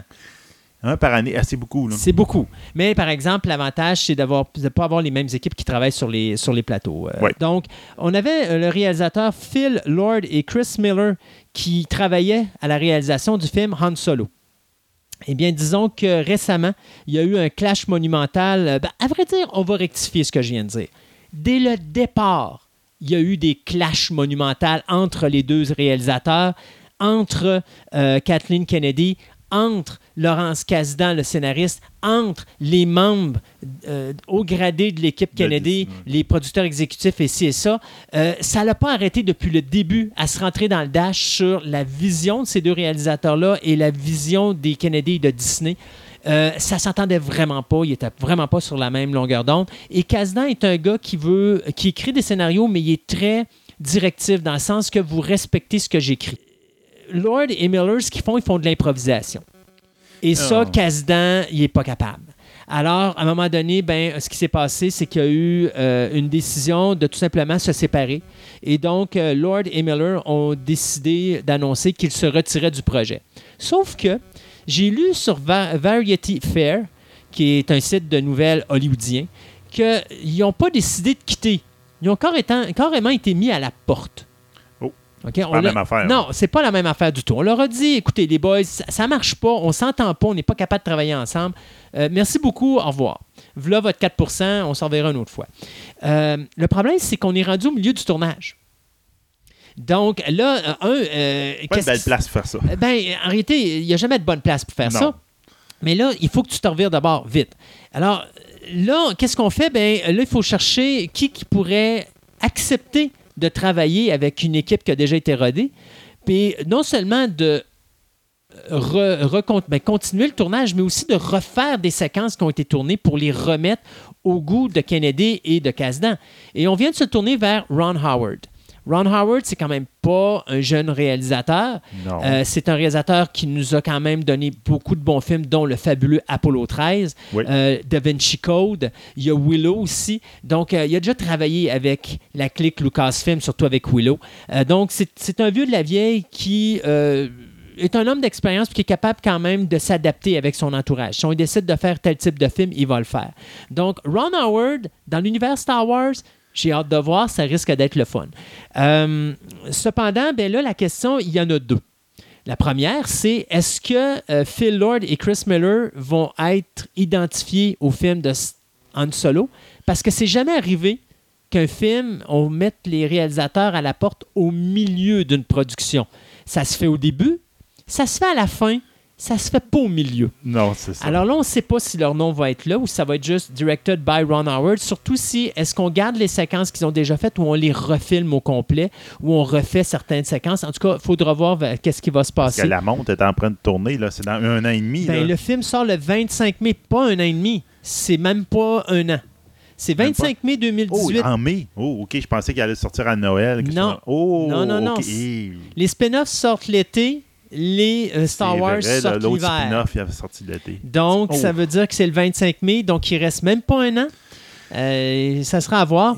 Pour ceux qui connaissent pas, c'est quoi le projet de Han Solo? Bien, euh, le film va focuser sur les aventures du jeune, jeune pardon, Han Solo, donc qui est interprété par Alden. C'est Ehrenreich, mon Dieu qu'on a de la misère avec nos noms de famille, Ouais, euh, qui devient le smuggler ou le voleur qu'on a connu dans l'épisode 4 de Star Wars. Et donc, on va voir sa vie entre l'âge de 18 et 24 ans. Je ne sais pas comment ils vont faire ça, mais ça- on va nous montrer, techniquement, on devrait voir comment il rencontre Chewbacca et comment qu'il devient propriétaire du Millennium Falcon. Donc, la fameuse partie de ça, avec dire, Lando la carte. Calrissian. avec Lando Calrissian. Donc, euh, des problèmes sur Han Solo, mais d'un autre côté, une belle solution. Donc, j'ai hâte de voir ce que ça va donner. Bon. Euh, de mon côté, euh, je vais te sortir une coupelle de dates de sortie d'émission en juillet, donc euh, ou très prochainement. Donc, série à CBS qui s'appelle Salvation. La saison 1 va partir le 12 juillet. Euh, C'était euh, du créateur de la série Scorpion, entre Donc, autres. 12 juillet, ça veut dire qu'elle va déjà être en Elle onde. va quand- déjà être en quand onde nous, quand- on va tomber en onde, elle va être- ça va être la veille. C'est ça.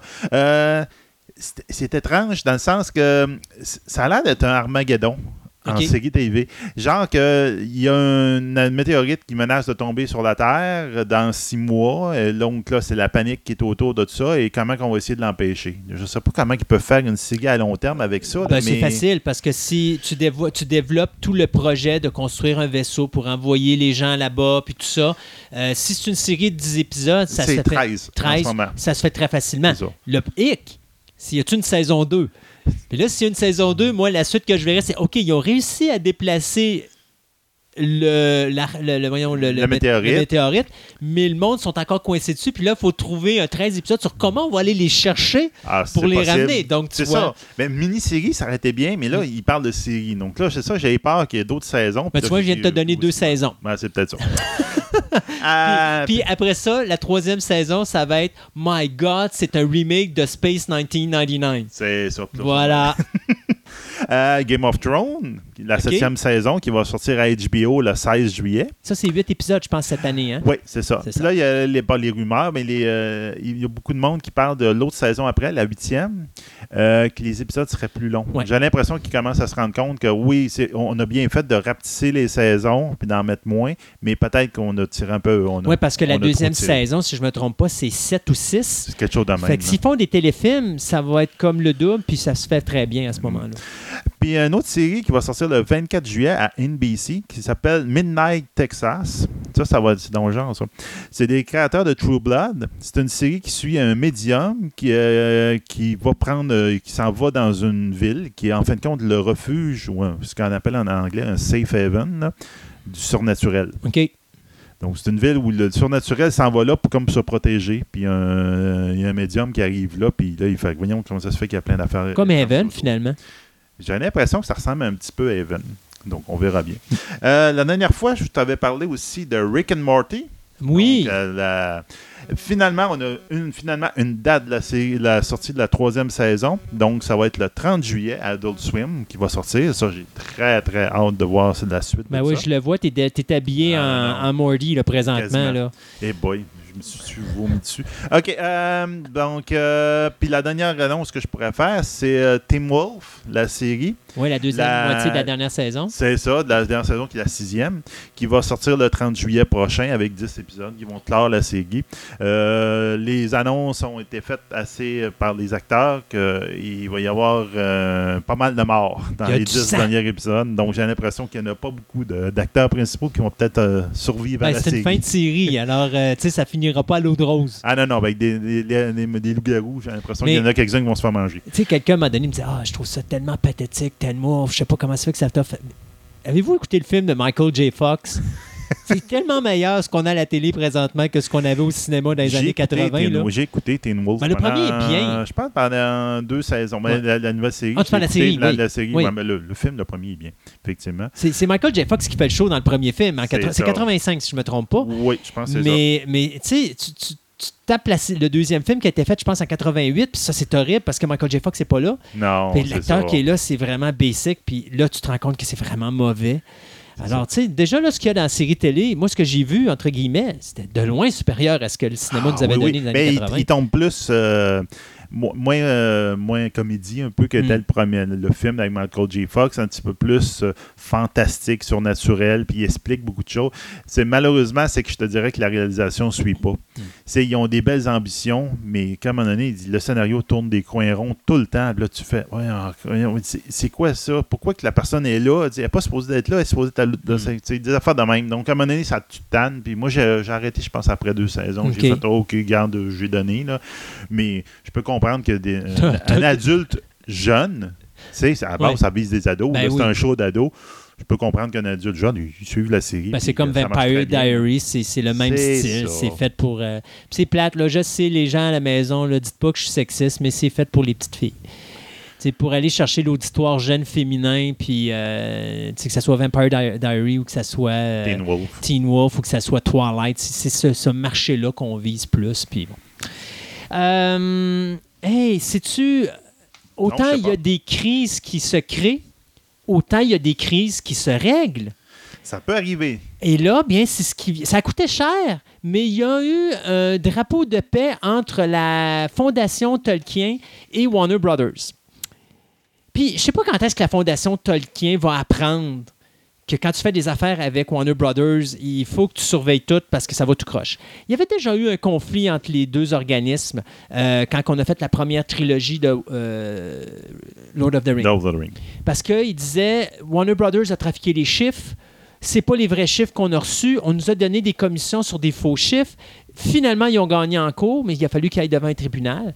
Et puis, effectivement, Warner Brothers a été obligé de payer on est encore là-dessus, sur un deuxième conflit en rapport avec euh, le Hobbit cette fois-ci et les jeux vidéo qui ont été exploités à partir de ça et de l'univers de Lord of the Rings, parce qu'on dit que Warner Brothers n'a euh, pas donné les, redevances qu'il devait donner selon les contrats signés. Alors, encore une fois, on s'est ramassé en cours. C'est quand même quelque chose qui dure depuis euh, quoi? Ça doit faire facilement cinq ans qu'ils sont en cours. Euh, euh, voyez-vous, c'est ça, c'était en novembre 2012 qu'ils ont parti la, les procédures juridiques.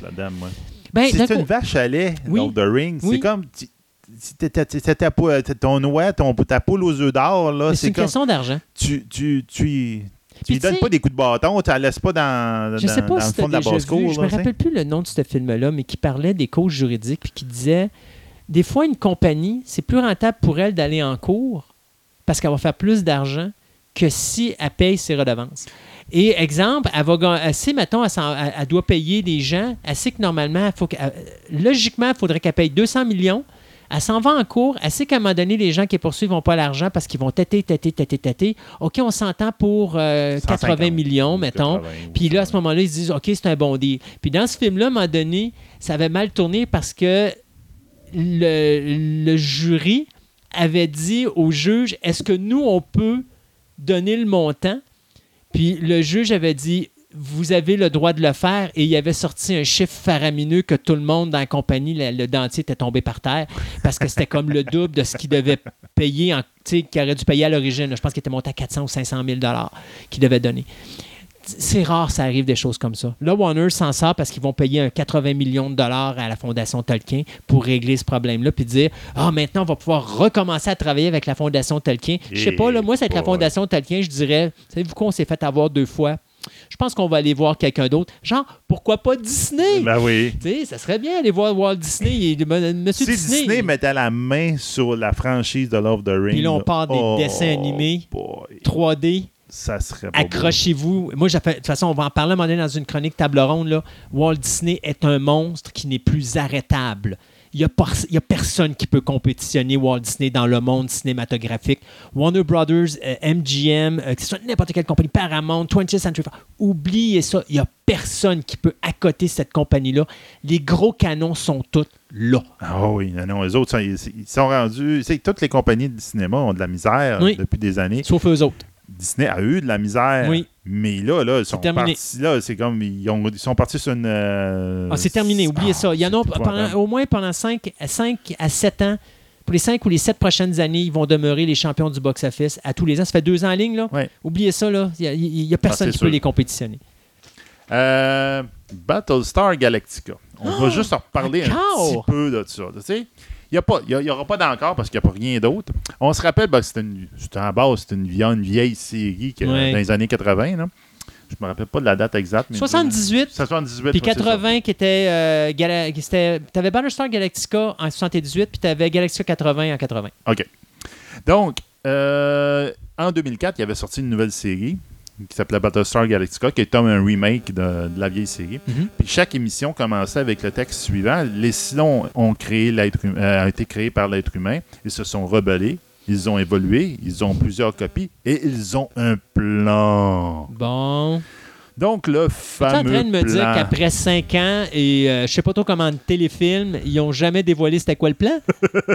C'était à peu près ça. J'ai jamais vu la nouvelle série encore. Non, t'as pas. Oh, ben, je vais embarquer dedans. Pareil, T'aimes rien, toi. Non, non, non. J'ai aimé pendant longtemps. je l'ai conseillé pendant longtemps euh, au monde. À un moment donné, ça a parti sur une dérape. Là. Ouais, l'espèce de dérape. Euh, là, tu fais, ah, non, non. Divine, là? Ouais, à peu près. Là. À un moment donné, tu fais, non, je, la lâche cette série-là. J'ai jamais écouté la fin. Puis tout le monde me dit, t'as rien manqué.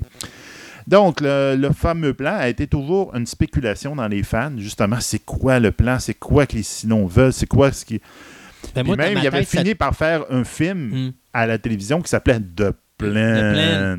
Puis au bout de la ligne, tu écoutes le film, puis tu faisais euh, non. C'est quoi encore? Je, sais quoi encore. Mais le plan, c'est pas tout simplement de prendre de tout simplement prendre la place de la race humaine? Euh, peut-être. Ou d'atteindre, ou d'atteindre un niveau spirituel tellement élevé qu'elle atteindrait la spiritualité divine?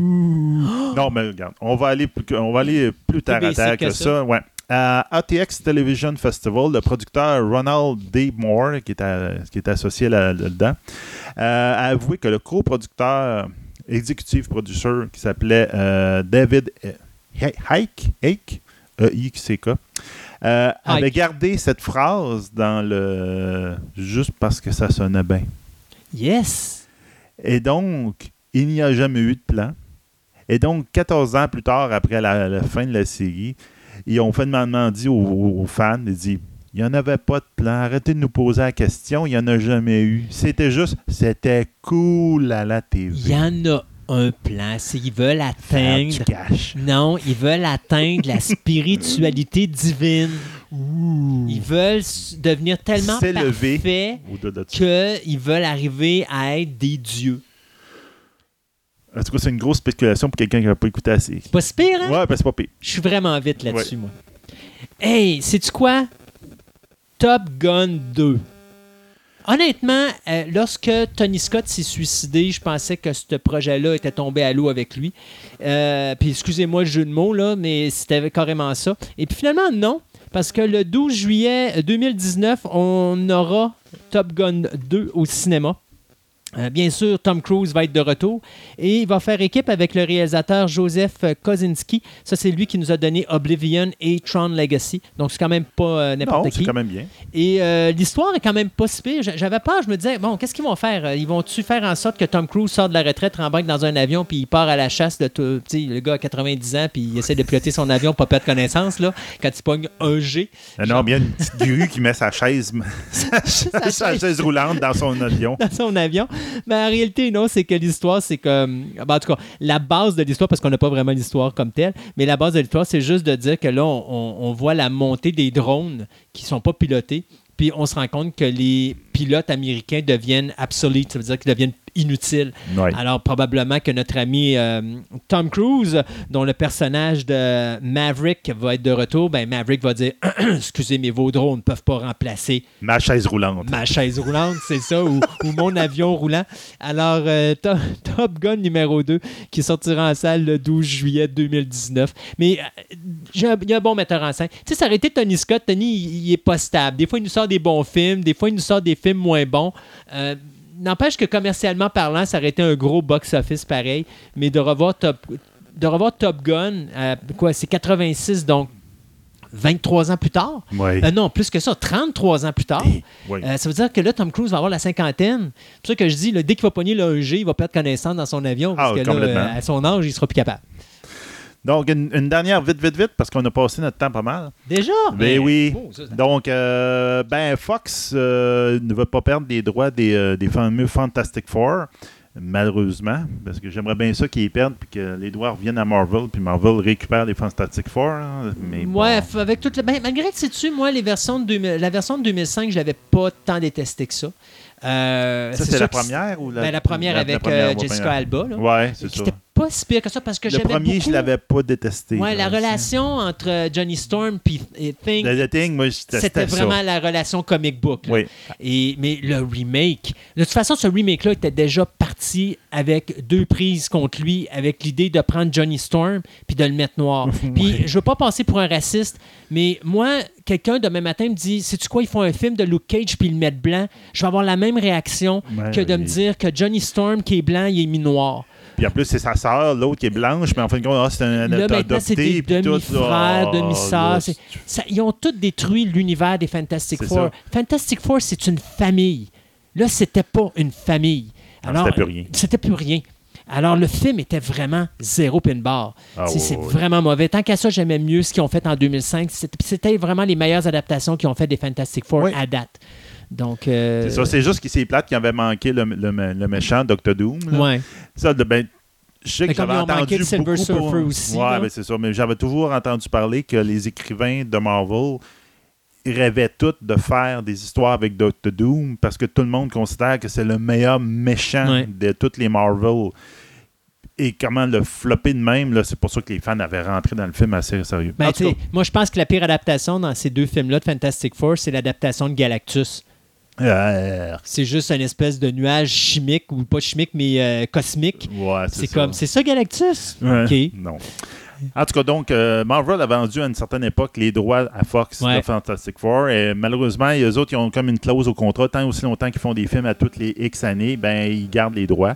Donc là, ils veulent repartir un autre film. Donc là, euh, on oublie les autres. Euh, on va repartir un film qui ça va être la génération suivante. Donc ça va être les enfants de Soup et Rick de Richard. qui vont être coachés par un vieux Ben et un vieux Johnny. Deux prises. Ah, c'est c'est rien que pour pas redonner la, la- Ouais, ouais. les- les droits à Marvel. Ouais, Ils vont faire une platitude, une Exactement. cachot de poche, mais c'est pas grave. Non, non. Juste pour, Juste pour dire. juste pour Deux dire. prises, Fais pas ton- de balle. Fais, Deux retraits, fais comme. Spider-Man. Fais comme Spider-Man. Fais une entente avec Ouais. Marvel. Garde les droits, puis dis, euh, partagez les, les profits, puis si vous allez faire quelque chose. Ah, regarde, Ça serait pas, une drôle. mauvaise chose. Hey, moi, je fais. On fait une avant-dernière, puis on va faire notre dernière rapido présent. Oh, je le sais, là, Oui. tu vas bougonner parce qu'on va couper sur Harry Potter en Ben fin oui. d'émission. Damn it! Euh, OK, je fais ça vite. Parce qu'après ça, je veux qu'on finisse avec Facebook puis YouTube, parce que je pense que c'est important qu'on en parle. Ouais. Euh, OK, des navets en vue, ça s'en vient. Checkez bien ça. Sci-Fi Channel, une suite, Direct to euh, TV de Deep Blue Sea, euh, le film de René Harlin de 1998 qui était. C'était pas mauvais, mais c'est du René Harlin. Alors, euh, c'est, moi, j'appelle toujours René Harlin le René Big Badaboom Harlin. Euh, donc, Deep Blue Sea, c'était quand même bien, mais là, on a décidé de faire une suite pour la télévision avec Sci-Fi Channel. Pensez Sharknado Empire. Donc, là, ben, c'est l'histoire, bien sûr, d'un scientifique qui va décider de faire des expériences sur euh, les requins malgré euh, l'interdiction euh, de la marine américaine. Fait que ça nous donne quoi? Ça donne un Deep Blue Sea numéro 2 qui va être réalisé par euh, Darren Scott. Ça, c'est le gars qui a fait House Party The Night. Yeah, right. Et qui va, être, euh, qui va mettre en scène Michael Beach. Donc, euh, regarde, j'ai jeté la nouvelle par la fenêtre. Euh, un autre projet vraiment horrible. Je pensais qu'avec le dernier, la Texas Chainsaw Massacre, de prequel, on- de beginning, qu'on avait compris que arrêtez, là, c'est- vraiment merdique ce que vous faites. Là. Non, non, là, on a décidé de faire Letterface. On a déjà eu un Letterface, c'était, si je ne me trompe pas, Texas Chainsaw Massacre 3, l'original. Mais là, on va quand même faire un Letterface qui est une suite directe. C'est pas ça qu'on avait eu avec The Beginning, mais enfin, une suite directe encore au original de 1974. Donc, c'est un film qui va encore dire Oh, savez-vous quoi, tout ce qui a été fait après, on le flush. Ben, moi, je vous flush tout de suite en partant, je veux rien savoir de vous autres.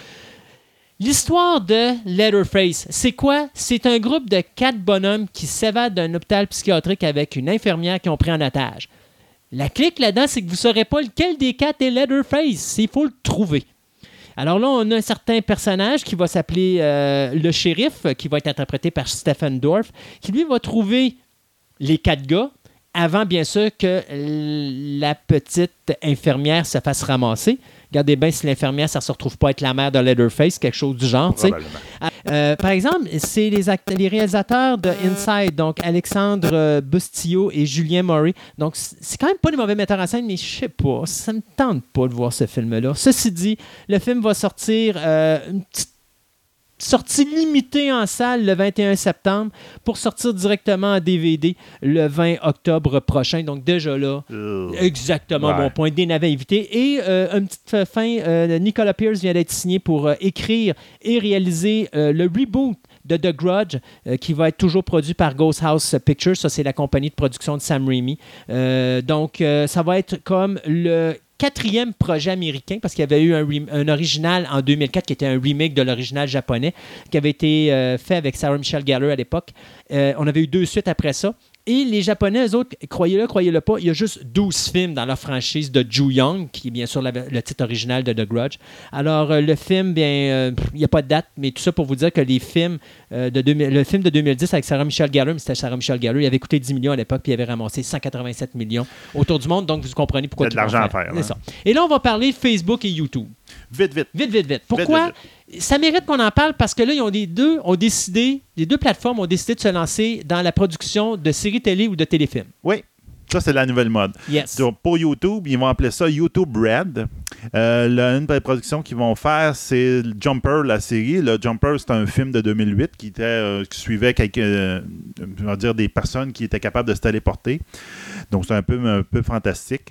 Euh, donc là, il va être euh, réalisé sur YouTube Red par Doug Liam, qui en fin de compte, il y a la personne qui est en arrière de Bound Identity, Bound Ultimatum, Bound Supremacy, puis Edge of Tomorrow. Donc un gros nom. Ben, c'est le même que tantôt. Ouais, c'est ça. Puis en fin Parce de compte. c'est- Doug Liman, c'est lui que je parlais tantôt qui. Oui, c'est vrai. T'écoutes pas les nouvelles quand je Oui, l'ai oui, dit? ben. Ah! Puis euh, ça va se baser beaucoup sur la- les, euh, les romans, le troisième volume qui suivait une jeune femme à ce moment-là. Est-ce qu'il inclut les films, non? Ben, moi, ce que j'espère, c'est qu'ils vont faire comme euh, Limitless. Ouais, un lien la, entre les la deux. Limitless, la série, j'ai adoré. Mhm. C'était super drôle. J'ai trouvé ça plate, justement, que ça finisse après une saison. Mais il faisait un lien avec la série. Puis même l'acteur la- film. du film était dans la série. Puis c'était lui qui. ah, Mhm. Donc, s'ils font ça, ça peut être intéressant. Ça peut vraiment Ben, moi, ça film. met une continuité au film parce qu'il avait parlé de faire une suite, mais le film a tellement pas fait. Exactement. Donc, Puis moi, de mon côté, ben, c'est Facebook. Parce que le Wall Street Journal vient d'annoncer que le réseau social Facebook se lance également dans la production de téléséries et de films. Donc, il veut compétitionner Netflix et Amazon. Euh, donc, là, ce qu'on va viser, c'est euh, deux séries présentement. Donc, Strangers, puis un jeu télévisé baptisé Last State Standing. Euh, on dit que Facebook est prêt à investir jusqu'à 3 millions de dollars par épisode.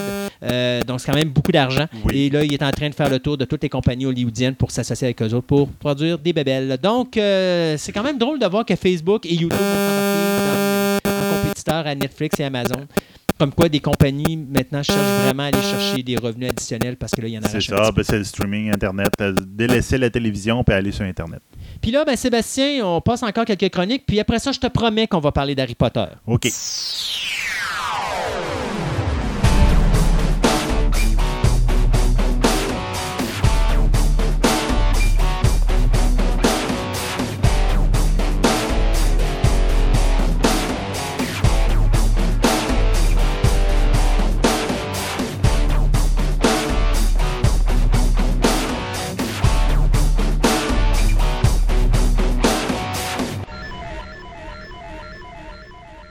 En 1984, on a eu la chance d'avoir un film qui a touché le monde entier, qui est devenu aujourd'hui un film culte. Si je vous nomme euh, Rick Moranis, Sigourney Weaver, euh, Ernie Hudson, hmm, peut-être ça commence à bouger dans vos têtes. OK, on va y aller plus facile. On va y aller avec Danny Croyd, Bill Murray euh, et puis euh, Harold Ramis.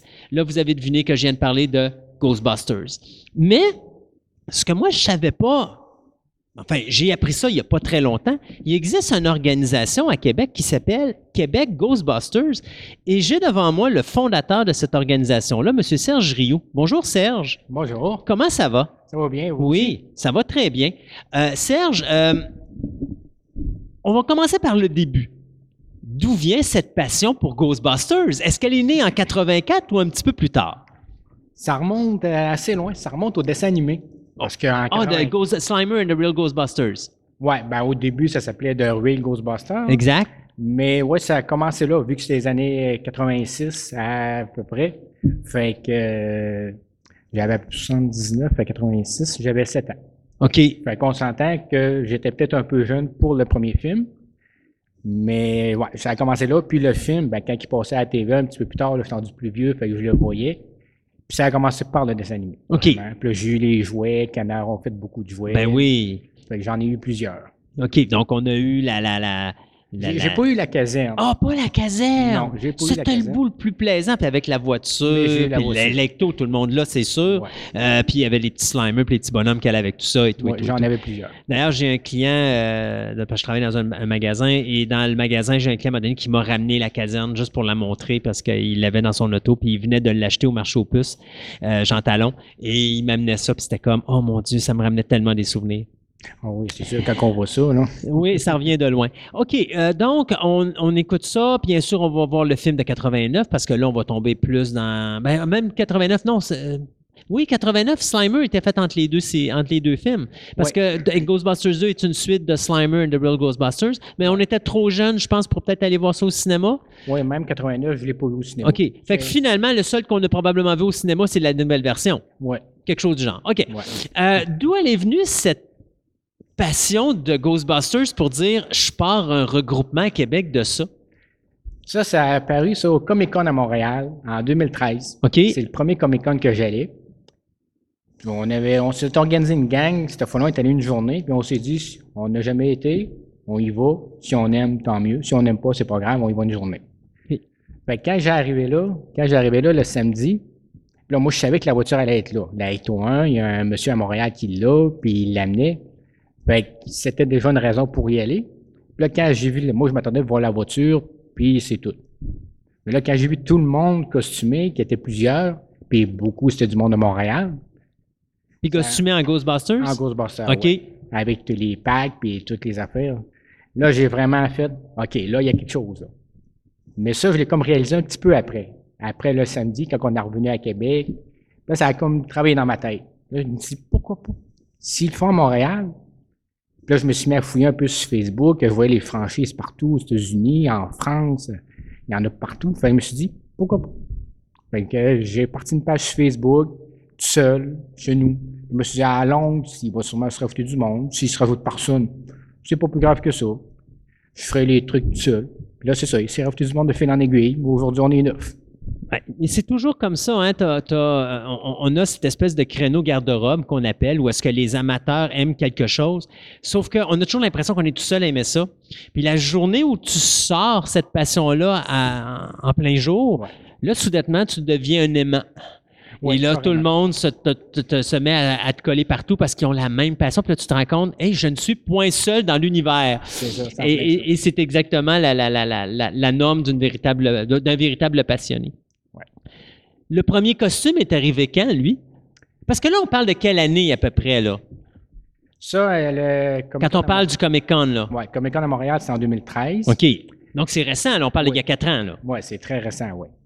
Fait que là, quand moi j'ai vu ça là, puis j'ai reparti de là, ben là, j'ai commencé à faire mes recherches puis tout pour les, uniformes, les équipements, les accessoires, tout ça. Fait que le premier costume, je l'ai eu pour le premier Comic-Con de Québec. OK. Donc, il, il se fait trois ans. Oui, ça fait trois ans, oui. C'est ça que j'avais pas le pack au premier Comic Con de Québec. Ça, ça a été un petit peu plus tard. C'est-tu dur à avoir un costume? Le costume, non, c'est facile. Uniforme, coude, tous ces accessoires-là. Il existe un site euh, américain. On peut tout trouver là-dessus. Tout, ce qu'il faut comme accessoire, puis c'est des répliques identiques du film, là. Lui, je sais pas, le gars, s'il a pogné un, comment est-ce qu'il s'est organisé, mais en tout cas, il y a vraiment, là, les choses identiques. Fait que ça a-tu coûté cher? Euh, c'est pas... Euh, non, non, c'est un. On peut mettre. c'est sûr que les uniformes, il y en a là, mais il y en a ailleurs. Il y en a ailleurs, exactement. Oui, c'est ça, là. Il y en a beaucoup qui pendent sur Amazon. Moi, j'en ai vu sur Amazon aussi. OK. Mais ouais, en, tout, on peut mettre peut-être un 150, 200. Puis ça, ça ne comprend pas le photon pack? Non, ça, ça ne comprend pas ça. Parce que ça, c'est un minimum 1500, 2000, puis ça peut aller à 5 6 000 si on veut. Sauf si on prend la réplique de Mattel ou qu'on s'en fait un en Lego, comme j'ai vu il n'y a pas si longtemps, parce qu'il y a une des membres de l'organisation Québec Ghostbusters qui est vraiment, puis honnêtement, j'ai vraiment trouvé drôle. Son Proton Pack, c'est un Proton Pack Lego. Ouais. Puis il y, a, toutes les pièces fonctionnent dessus. Je trouve ça tellement adorable ce qu'elle a fait là. Ouais, puis elle a mis un petit peu de trucs pour faire de la fumée aussi. Et de la musique? Non, il n'y a pas de musique. C'était pas elle qui, avait, euh, qui était capable euh, à se promener avec sa musique, là, puis tu pouvais mettre une cassette audio, euh, audio dedans, puis elle pouvait. C'est qui qui avait ça? Pas ça. Il me semble que je n'ai vu un qui pouvait mettre la musique dessus. Oui, bien souvent, dans les kits électroniques, on peut faire jouer de la musique. OK. Il y a des kits électroniques qui sont faits pour ça. OK. D'autres non. Comme le mien, non. Ben, moi, j'ai mon cellulaire, ma musique est là-dedans. Ah, OK. Mon, petit speaker sans fil, Bluetooth. C'est bon. Oui, c'est pas pire. Alors, après qu'on ait le costume, puis après qu'on dit, hey, on peut faire ça à Québec, puis on fait notre page, puis là, il y a du monde qui commence à, connecter. Est-ce que c'est là qu'on a l'idée de partir un regroupement Québec Ghostbusters ou le regroupement a été créé au moment où on a fait la page Facebook?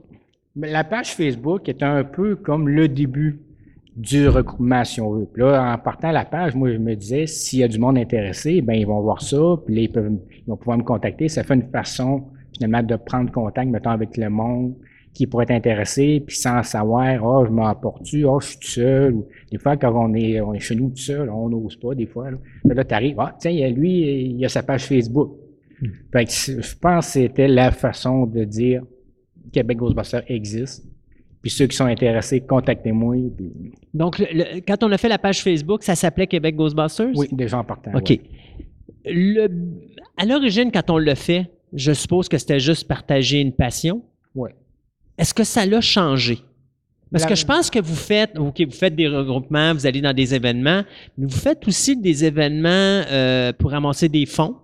Oui. Ou des choses comme ça. On euh, tranquillement. Exactement. Donc, est-ce que ça va plus loin que ce qu'on pensait aller au début? Oui. Oui. Je, ne pensais pas, là, ça fait quand même déjà quelques années que la page existe. Puis je m'attendais pas à me rendre là où est-ce qu'on est présentement, avoir neuf membres. Des fois, je pense à ça, puis on, est neuf. J'ai parti tout seul, rendu à neuf. C'est quand même impressionnant pareil, là, que le monde est en barque de même. Puis quand on fait des activités, le monde vient. Des fois, on peut être 7, 8 dans même événement. Là. Non, c'est le fun. OK. C'est plaisant. Puis euh, dans les neuf, c'est pas toutes des Ghostbusters.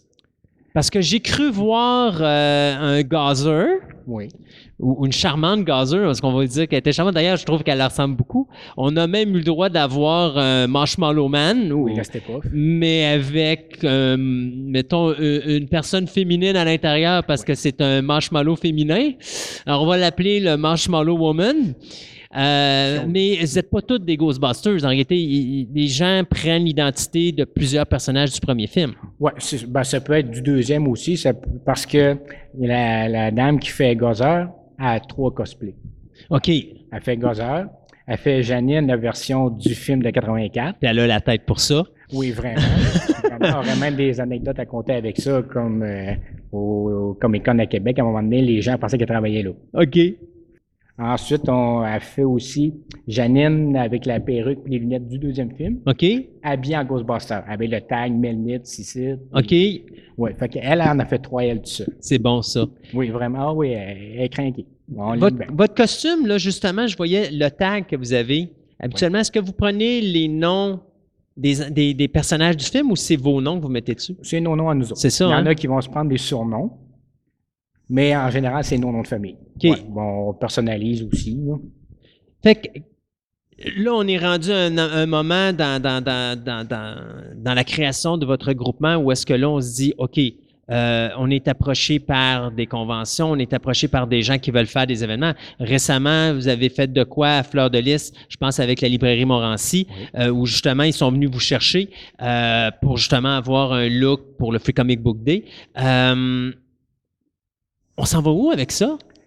Mais c'est ça que je trouve le fun parce que justement, là, c'est les gens qui nous contactent. Au début, euh, quand on n'est pas connu, ben, on, court un petit peu plus après les gens. Regardez, moi, j'ai ça, si ça vous tente. Ben, puis là, on voit qu'on commence à être un petit peu plus connu parce que si on prend exemple qu'au mois de juillet, qu'on va être à Jonquière, c'est eux autres qui m'ont approché. Un moment donné, j'ai reçu un message sur Facebook. on vous a vu ailleurs, puis euh, ça vous tenterait-tu de venir? Puis euh, on peut vous organiser plein d'affaires. Puis pour le, la semaine prochaine, qu'on va être à Repentigny, c'est la même chose. Ces gens-là qui organisent ça, je les ai vus l'année passée au Comic Con de Québec. Ils sont venus me voir, on a josé, on a gardé contact. Puis là, on fait partie des invités la semaine prochaine. Il y a un regroupement aux États-Unis. Ben, euh, on en parlait un petit peu avant que vous, euh, vous rentiez en ondes. Euh, il y a un regroupement. Ben, il y avait un, vidéo, un, documentaire qui s'appelait Ghost Heads. Oui. Puis le regroupement, c'est Ghost Corp par Sony. Alors, Ghost Cops, d'accord. Euh, êtes-vous associé avec ce regroupement-là? Oui. OK. Ben, Ghost Head, il faut dire que c'est un documentaire qui est fait indépendant. Exact. Puis Ghost Cop, lui, c'est Sony avec Evan Redman qui ont parti ça. Ça, ils ont parti ça, si je ne me trompe pas, dans le temps qu'ils faisaient la production du nouveau film. Oui, ouais. c'est ça. Puis la promotion aussi un peu. Fait qu'à un moment donné, ce Ghost Cop sur leur page Facebook, il disait aux franchises, eh, ben, si ça vous intéresse, D'autres, on, peut prendre votre nom de franchise, on vous fait un certificat comme de quoi vous faites partie de, du GoScore. Fait qu'on les contactait avec notre adresse Facebook, puis coordonnées des membres. Ben, moi, je les ai envoyé ça. J'ai reçu mon certificat par la poste avec un petit épinglette euh, cadet, euh, GoScope. Euh.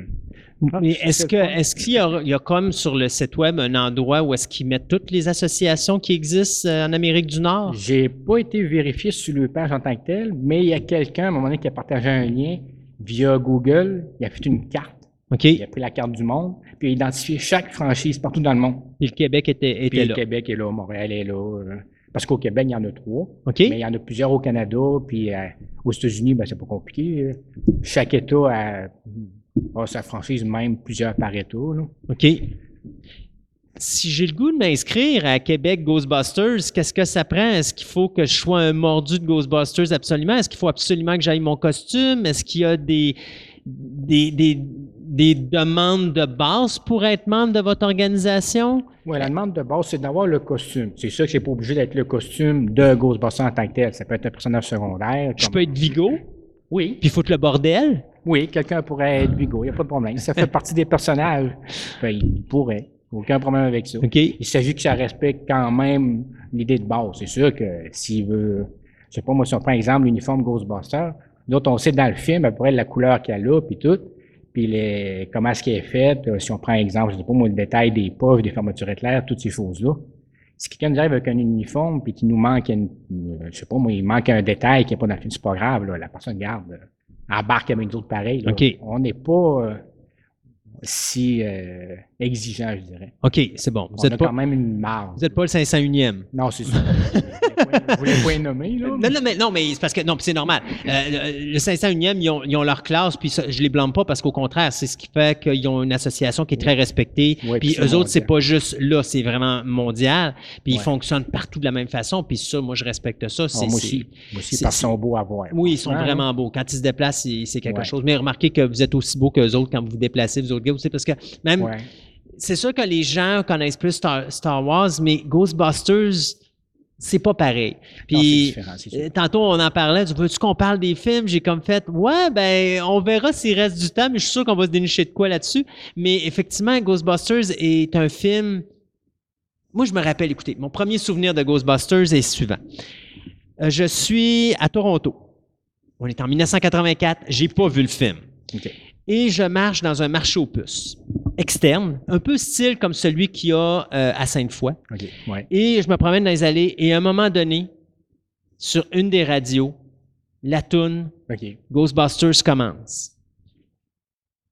Je vous le dis, en dedans de 15 secondes, tous les postes de radio shiftent toutes sur le même poste pour écouter Ghostbusters. Alors, t'entends Ghost, puis tout le monde monte le radio au piton. Mm. T'entends la musique venir de partout et les gens se mettent à danser go- les- vraiment les- le, le- la- le temps. Parce que quand vous écoutez le vidéoclip de Ghostbusters, là, euh, c'est Rip Parker Jr. Ray Parker Jr., ouais. euh, qui a fait la chanson en 84. Dans le vidéo, à un moment donné, vous les voyez se promener puis chanter puis tout ça. Le monde faisait ça dans les allées, mais tout le monde. Ah, ben, c'est pas étonnant. C'était en 84. C'était en 84, c'était à Toronto, c'était la folie. Et je peux vous jurer, j'ai jamais vu ça de ma vie, mais c'était un délire Ah, total.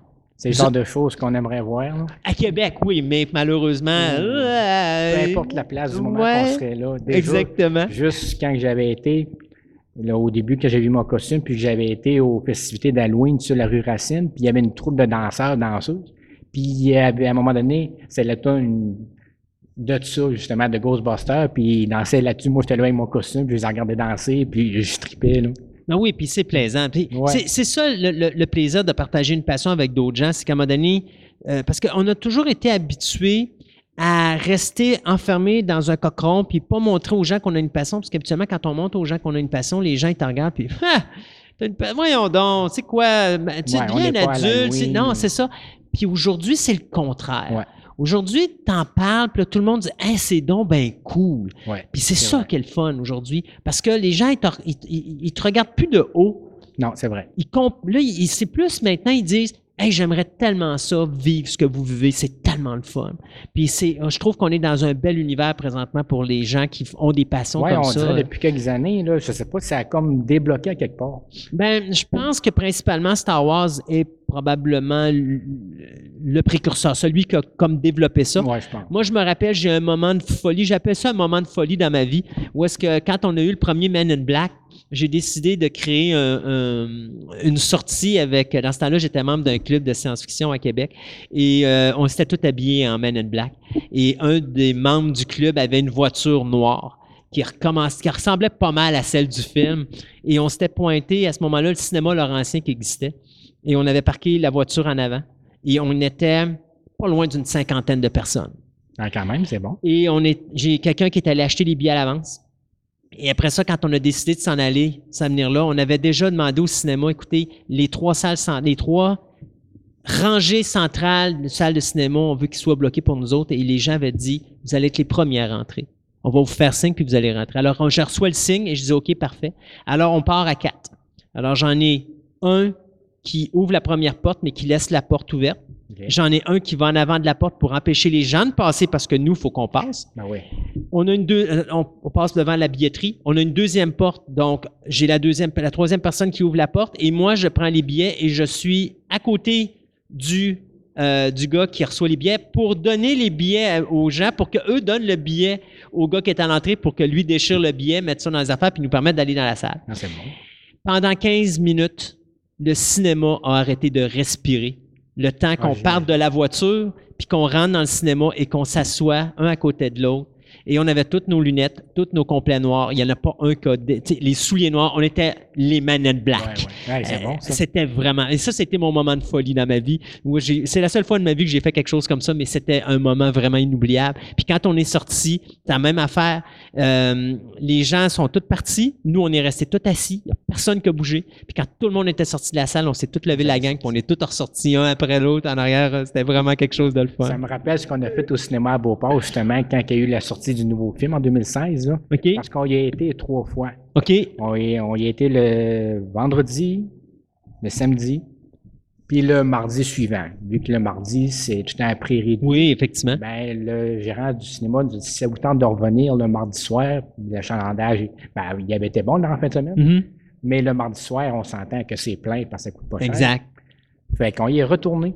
Puis euh, c'est ça qui était le fun parce qu'on était là, une place euh, nowhere, si on peut dire, d'un cinéma costumé. Mais on n'a pas ni. Le monde, là, il nous venait Ah oui? puis on, il tripait avec nous autres. C'est ça que je dis, c'est, c'est une belle période Ouais. parce que on aurait fait ça dans les années 70 ou 80, puis le monde aurait regardé, puis tu parles d'une bande de. Alors que là, aujourd'hui, tu fais ça, puis c'est comme tout le monde dit Hey, j'aimerais tellement ça être avec vous autres, ça a l'air le fun d'avoir du Ouais, fun, puis c'est, puis c'est vraiment un changement drastique de, Ah de, de, de, de, de- de- de vision face à la passion que les gens ont face à un film ou à un comique ou un animé ou un ci ou un ça, là, n'importe quoi. Il y a ce mouvement-là qui est, cré- qui est ça créé. joue qui nostalgie aussi. Mm. Parce qu'on s'entend que ça fait quand même, là, ça fait plus que 30 ans, le premier film est sorti. Exact. Fait que le monde se souvient de ça, puis là, il arrive quelque part, comme par exemple quand on était au cinéma, puis ils s'attendent pas à voir du monde en costume en Ghostbusters. Non, parce que pour eux, c'est vieux, là. Ouais, puis même à ça, même a un film à l'affiche, les autres, ils vont au cinéma peut-être pour ce film-là, pour Ouais. un autre, peu importe. Là, ils arrivent. Hein, ce qu'ils font là, les autres Ghostbusters, fait là, ils viennent nous voir, ils jasent, puis là, ils s'informent de ce qu'on fait là, puis quand on leur explique, puis tout, puis euh, ils trippent avec nous autres. là.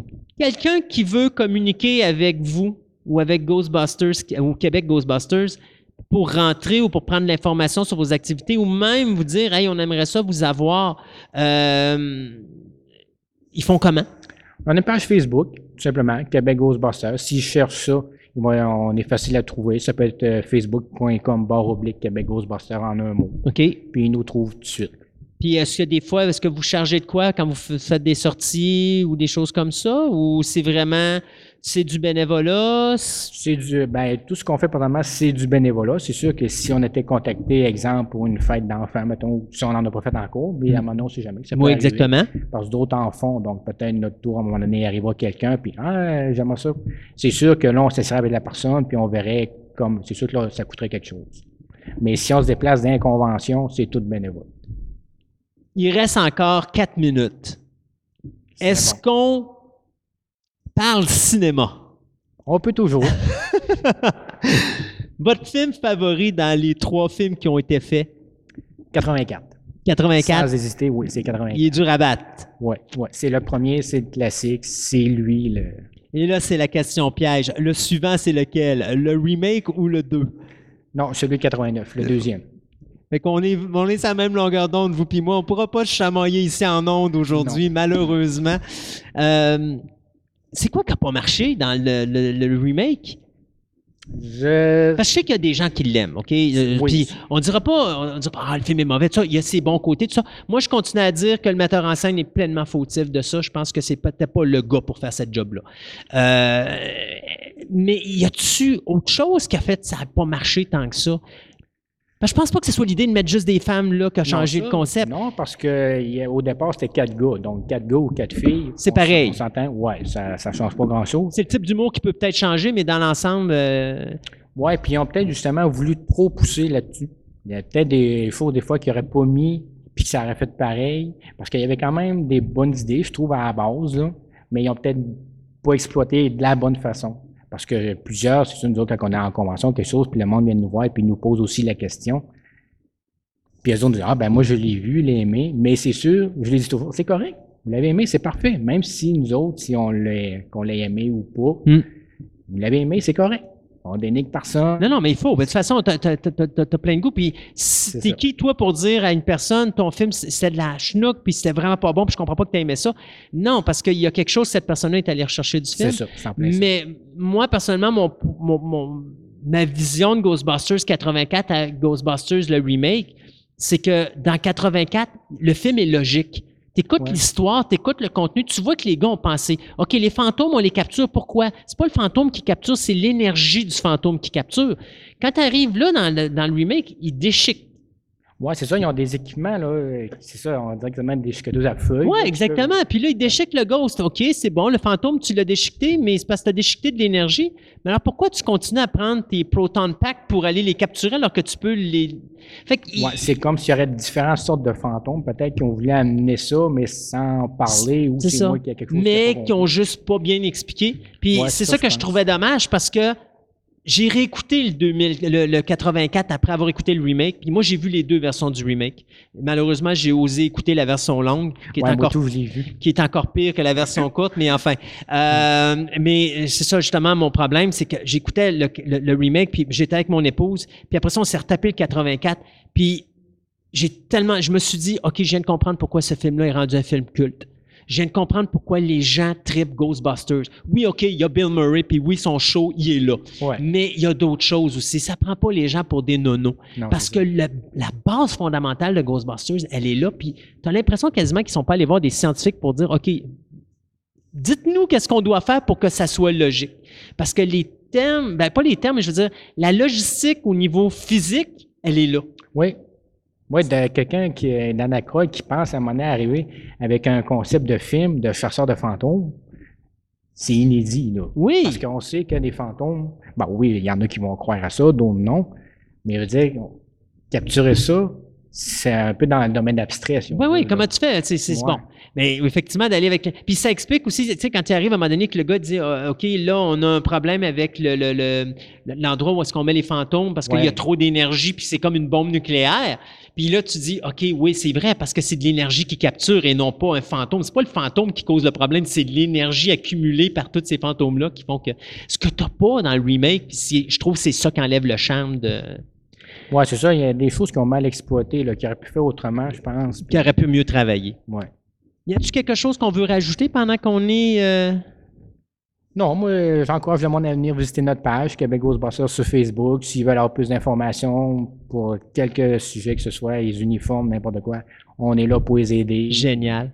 Serge, un gros merci. Ben, merci à toi. Longue vie à Québec Ghostbusters. Oui, on va Puis euh, on n'hésite pas si des fois il y a des choses où euh, on veut en reparler d'autres choses à la radio. Moi, je suis toujours ouvert. Alors vous. Ben, euh, certainement. On peut toujours faire une deuxième à un moment donné. Si on sait qu'on ne va pas un événement, on peut toujours venir en parler. effectivement, on arrangera quelque chose. Un gros merci, Serge. Merci beaucoup. Bye bye.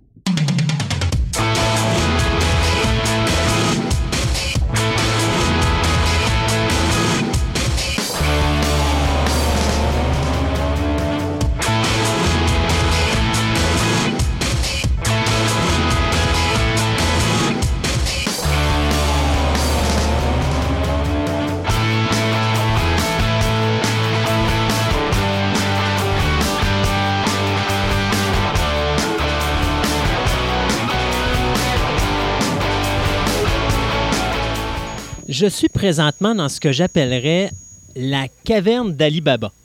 Alors, il y a tellement de choses dans ce magasin-là que je ne sais pas par où commencer, que ce soit des téléguidés, des drones, des die-casts, des jeux de société, des modèles à coller, euh, des casse-têtes. Enfin, si on a besoin de quelque chose, ça doit être chez Passant 3000. Ben, mon ami Christophe, bienvenue chez Passant 3000 à Fleur de Lys. Alors, vous aurez deviné que je suis avec Marc Nadeau, propriétaire de Passant 3000. Et avec Marc, ben, dans les prochaines semaines et les, ou les prochains mois, on va parler de plein de choses spécifiques. Donc, on va parler de diecast, justement, on va parler de drones, on va parler de téléguidés, des choses comme ça. Mais là, aujourd'hui, je me suis dit, ça serait le fun d'avoir un historique de Passe-temps 3000. Euh, comment c'est venu au monde? Qui a créé ça? Parce que malheureusement, c'est pas, c'est pas toi. Tu es, encore beau bonhomme, très jeune, alors je pense qu'il y a eu une génération avant toi. Un petit peu, oui. Mais ça a été créé à peu près dans quelle période? Ben, écoute, ça a été créé, à ce que je cherche, à ce qu'on fouille, en 1971. OK. En 1971, écoute, on n'est pas capable de trouver le nom du propriétaire parce que à ce moment-là, il ne rentrait pas les, euh, les coordonnées totales au gouvernement sur les propriétaires de, de business. Donc, en 77, M. Turcotte, Gilles Turcotte de Québec, a acheté ce magasin-là, qui à ce moment-là, on était tout près du Kmart ici dans le centre commercial. Donc, on était déjà à Fleur de Lys. Oui, mais en fait, Passe-temps 3000 a été créé à Fleur de Lys OK. et encore à- il est encore là présentement. Donc, ça fait quoi, 45 ans? Oui, si on 46 fait ça ans? vite fait, là. Oui, exactement. Fait OK. que M. Turcotte a ouvert- euh, continué ça, si on veut. Il y avait 400 pieds carrés à ce moment-là, c'était tout petit. C'était pas une ligne qui l'intéressait. On va faire une petite histoire courte. Là. C'était pas de quoi qui s'intéressait parce que c'était un monsieur qui était complètement dans autre chose, dans le commercial, mais dans autre chose.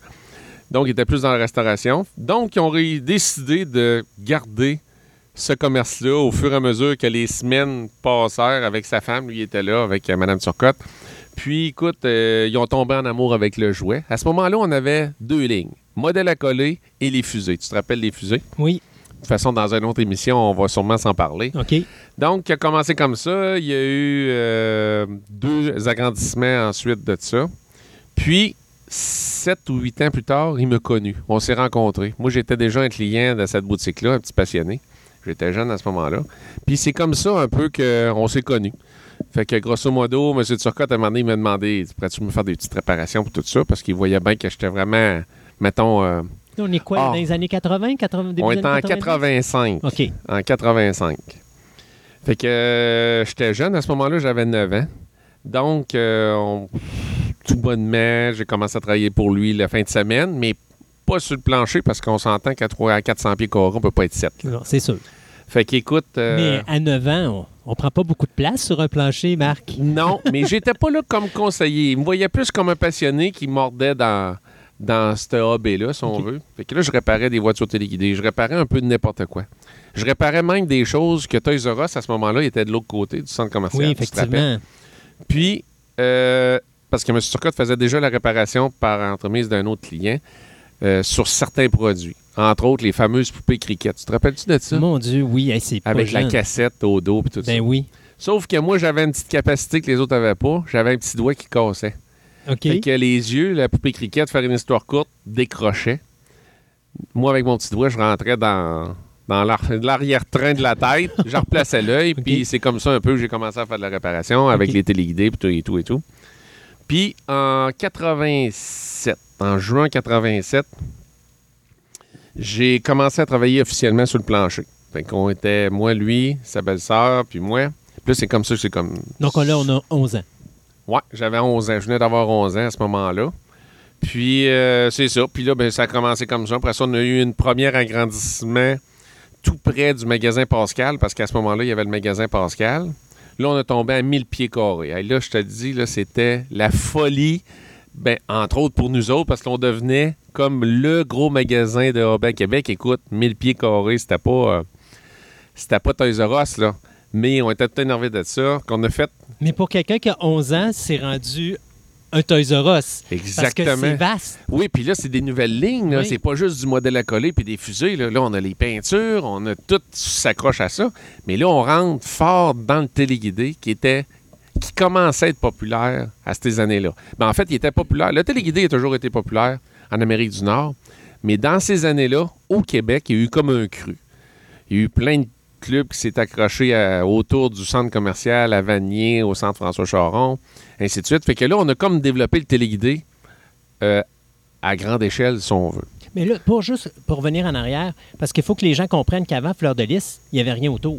Non, absolument. Il n'y avait pas, il y avait pas les, les- les routes, puis les ci, puis les ça, Non. comme on les a aujourd'hui. Il y avait Donc, juste la strip commerciale de l'autre côté, qui, avait, qui était le magasin principal, c'était Toys R Us. Puis euh, je te dirais trois, quatre boutiques, euh, magasins généraux là-dedans. En fait, il y avait un restaurant, puis je me rappelle plus trop. Fait que là. des buts de sable, il y en avait. Ouais, il n'y avait pas de problème avec ça. Puis en fait, on avait l'autoroute Laurentienne qui était très bien faite. On avait Soumande, Bocage, tout était là. Mais en fait, euh, ça commençait le téléguidé. Oui. Écoute, c'était l'agrandissement, M. Turcotte, mais le total, on fait des belles tablettes neuves, tout ça. On a fait trois mois. Oh. Le centre commercial arrive. On venait, je te dis, je vais dire comme M. Turcotte, on n'a même pas fini de se placer. Le centre commercial nous offre une nouvelle emplacement face à où ce qu'on était pour 1250 pieds carrés. Hey, là, c'était...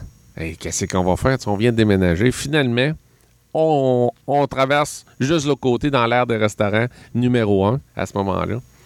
Puis, euh, On refait le magasin trois mois plus tard. Mais normalement, ça, c'est le. Ben, je sais pas, à l'époque, aujourd'hui, ce serait le centre d'achat qui probablement vous aiderait à faire. Oui, mais tu sais, à ce moment-là, euh, quand, euh, quand- probablement qu'il y avait besoin du local. Donc, euh, absolument, les centres d'achat, euh, ça, Ils sont ça- propriétaires. sont propriétaires. Hein, on est locataire. Fait qu'on essaye de dire oui autant que possible. Non, ben là, ils nous remettent dans un coin euh, qui est plus ou moins à Ouais, l'échelle. oui. Donc, fait qu'on redéménage à nouveau. Fait que là, on recommence, mais là, avec un magasin avec un plafond, je me rappelle, c'est- c'était marquant. On était parti à un plafond de 10 pieds. Puis là, on s'est retrouvé avec un plafond de 20 pieds. Wow. Je sais pas si les gens nous connaissent, là, passant 3000 au début, monsieur et madame Turcotte, là.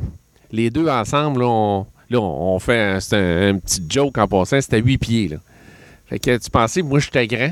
Fait que là, j'étais devenu comme le numéro un pour euh, le stock en hauteur et tout et tout. Fait que là, c'est comme ça que c'est arrivé. Et finalement, ben, à force de voyager avec M. Turcotte à travers le monde, parce que honnêtement, il voyageait un peu, mais là, il se sentait comme un peu plus ferré avec moi, tu sais, qui, qui fonçait, qui mangeait du produit, si on veut. Un vrai passionné. Ouais, comme, euh, va dire comme qu'il me disait, ça, c'est mon petit gars du bon bois de chauffage. On fait du bon bois de chauffage avec ça. Ça, il m'a dit ça. J'ai travaillé euh, beaucoup d'années avec lui, puis il me disait tout le temps ça. Fait qu'on a commencé à travailler à promener à travers le monde. On a trouvé des nouvelles lignes. Euh, puis là, ben là, euh, moi, je grandissais. Puis là, je voulais euh, un jour avoir... C'était mon rêve. On aurait dit que... je- moi, en fait, je suis venu au monde, je pense, avec l'idée de jouets. Mes parents m'aidaient beaucoup dans les jouets. J'avais des jouets, j'avais des jouets. C'est... Ça rend pas fou en passant les jouets. hein. C'est- bon pour Pas le cerveau. C'est c'est- c'est C'est bon, pour, le, le corps, pour le mental, pour n'importe c'est bon quoi. pour tout. Fait que, euh, écoute, en 99, M. Turcotte, il dit c'est la chance de ta vie, je voudrais prendre ma retraite, je te laisse ça. Ben, Je te laisse ça. Écoute, ça, on- je, je- je- je suis plus vieux un peu, mais je suis encore jeune. Puis, on n'a pas euh, les moyens, euh, bien souvent, pour acheter ces commerces-là. Exact. Fait que ça dure un an, un an et demi, je te dirais. On réunit tous les morceaux du casse-tête, on achète le commerce.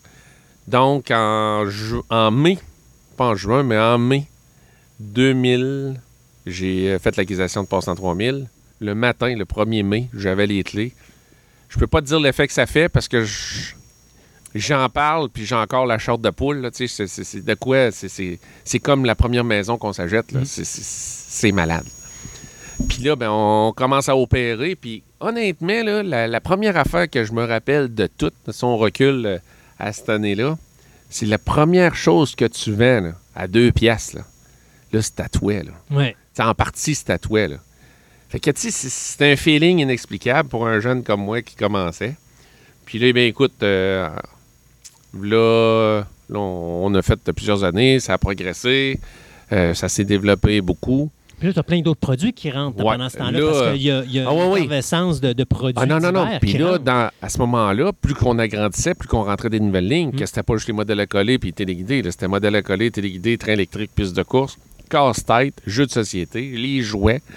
Puis là, ben, ça s'est développé, puis c'était... tu sais, C'est en... en...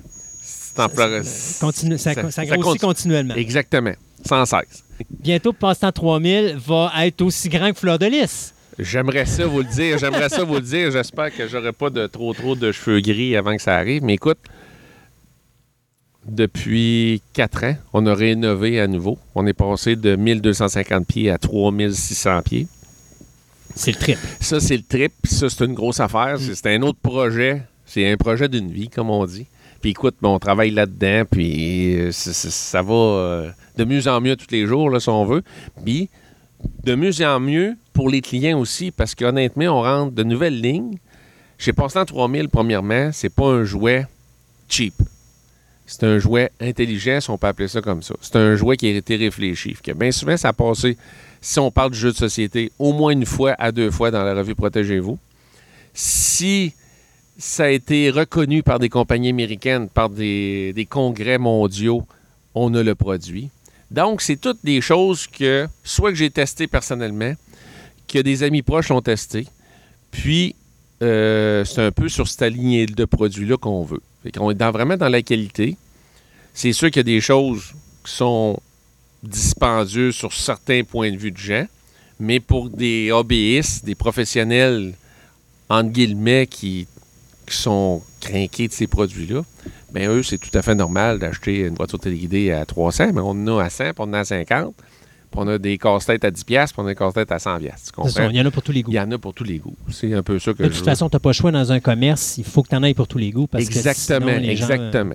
Puis l'avenue du grand local a fait qu'on a, plus, on a pu se diversifier dans beaucoup de choses comme ça. Là. Au lieu d'avoir une ligne qui a 7-8 produits, ben on est rendu avec la même ligne, mais avec 125, 130 produits. Et pas juste en largeur, mais surtout en hauteur. Ouais, là, on est tombé avec un plafond de 30 pieds, de 30 pieds.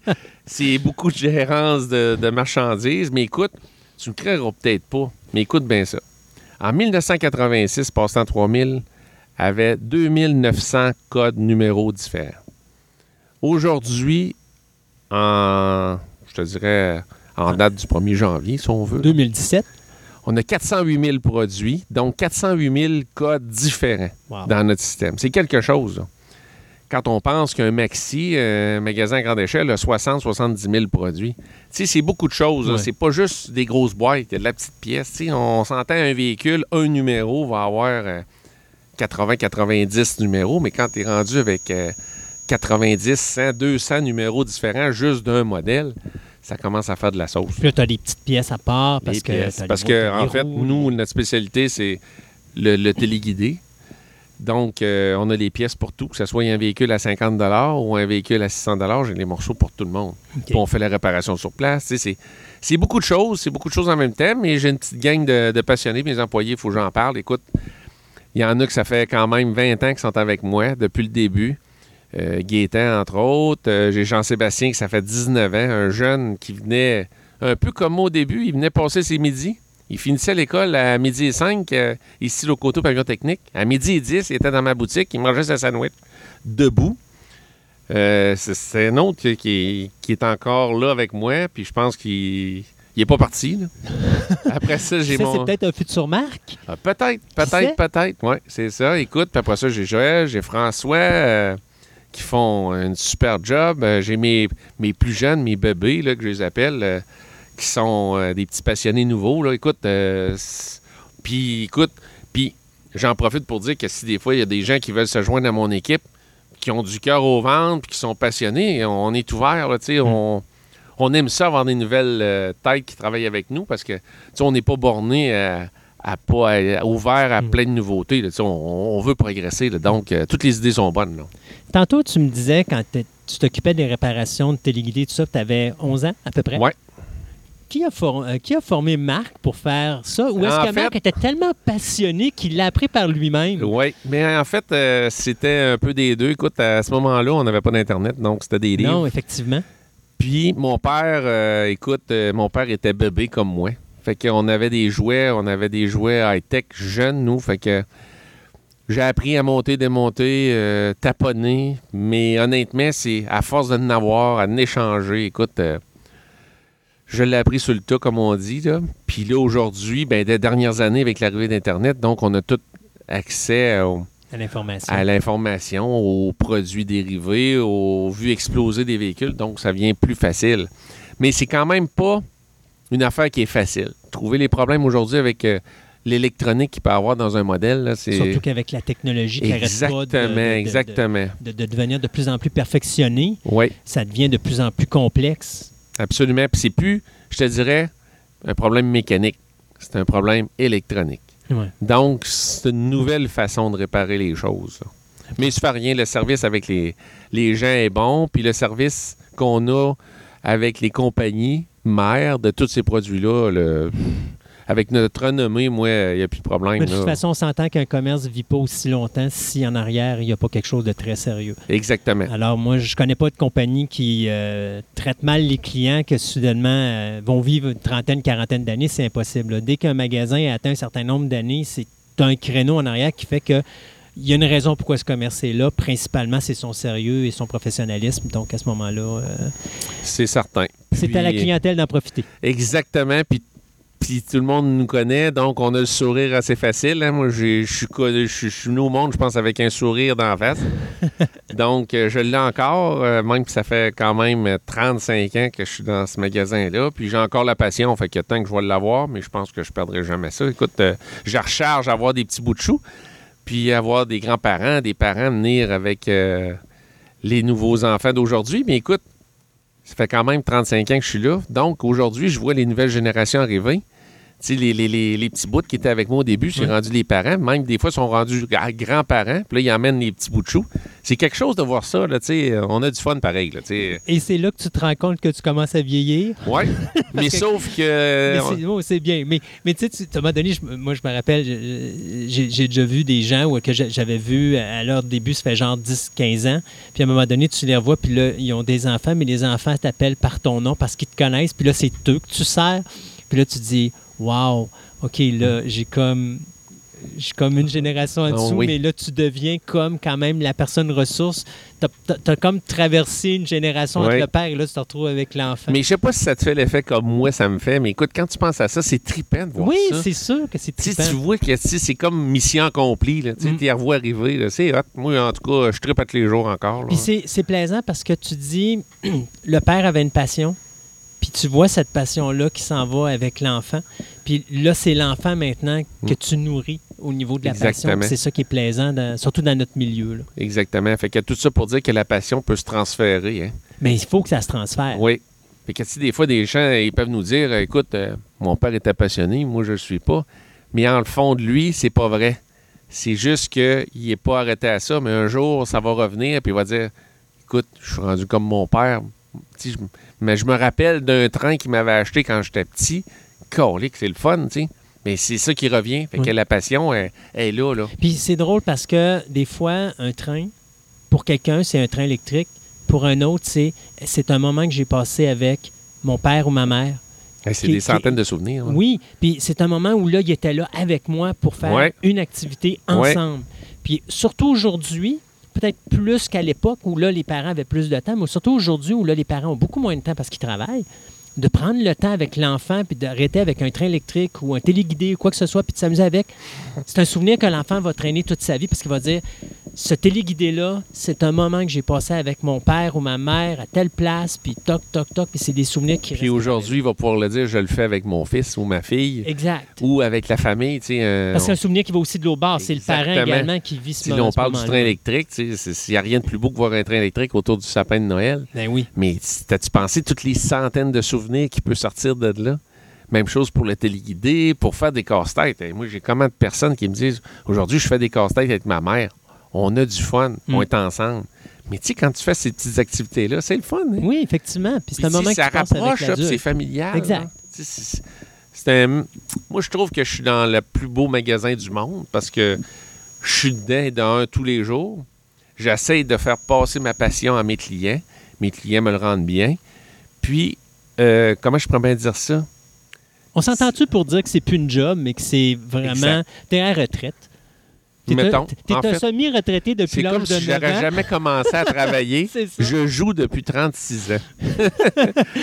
Marc, si on finirait sur une note positive en disant Passe-temps 3000 s'en va vers où maintenant? C'est quoi l'avenir pour toi?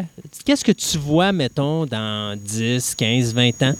Ben, Surtout au niveau premièrement- des changements de, produits, parce que ça va encore évoluer. Là. Oui, puis ça évolue à tous les jours. Puis je pense que l'avantage que j'ai, j'ai encore la passion. Donc, à tous les jours, à tous les semaines, il n'y a pas une journée, il n'y a pas une semaine que je check. Je, je fouille pas sur les réseaux sociaux, je fouille pas dans des livres, les nouveautés, les approches. On à des shows à l'extérieur du pays. C'est pour donner, pour voir le nouveau produit, mais ce qui s'en vient dans 5, dans 10 ans, des, des projections, si on veut. Euh, écoute, euh, Passe-temps 3000, euh, je pense que la fondation est très bonne, donc on va être là, j'espère, jusqu'en l'an 3000. Je remercie celui-là qui avait pensé à Passe-temps 3000, le nom 3000 euh, du début. Écoute, euh, je pense qu'on vieillit bien. Si on on n'a pas l'air à vieillir, c'est sûr que on vieillit quand même, mais on vieillit de la bonne façon. Donc, euh, comment est-ce qu'on se voit? Euh, J'espère que peut-être pas moi, mes petits-enfants, mes arrière-petits-enfants vont être là encore jusqu'en l'an 3000 qui sait. euh, mais l'important dans tout ça, c'est d'avoir la passion, le cœur, puis de ne pas avoir peur de faire des projets. Tu sais, je dis tout le temps à des gens, tu sais, mettons des retraités, qu'est-ce que je vais faire? Écoute, il y a tellement de Ah. belles affaires. Surtout aujourd'hui. Aujourd'hui, dans le hobby, tout est facile. Mm. Mais pas facile à construire, mais tout Mais est facile facile d'accès. d'accès. Exactement. ils achètent un beau bateau de bois à construire. C'est des méchants beaux produits Mm.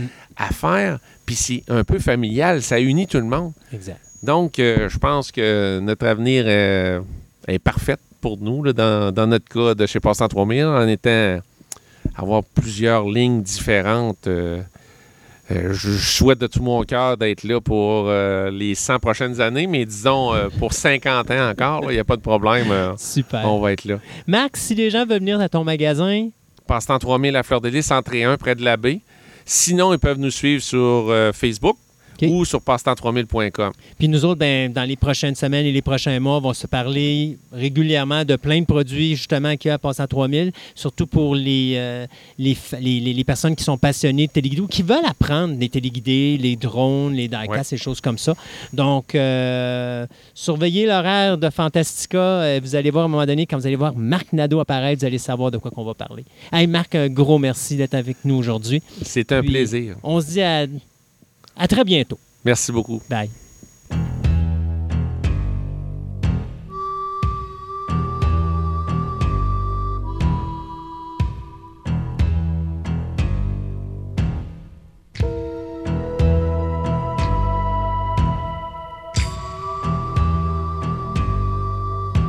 Bon, ben Sébastien, c'est rendu le moment de parler du poteux.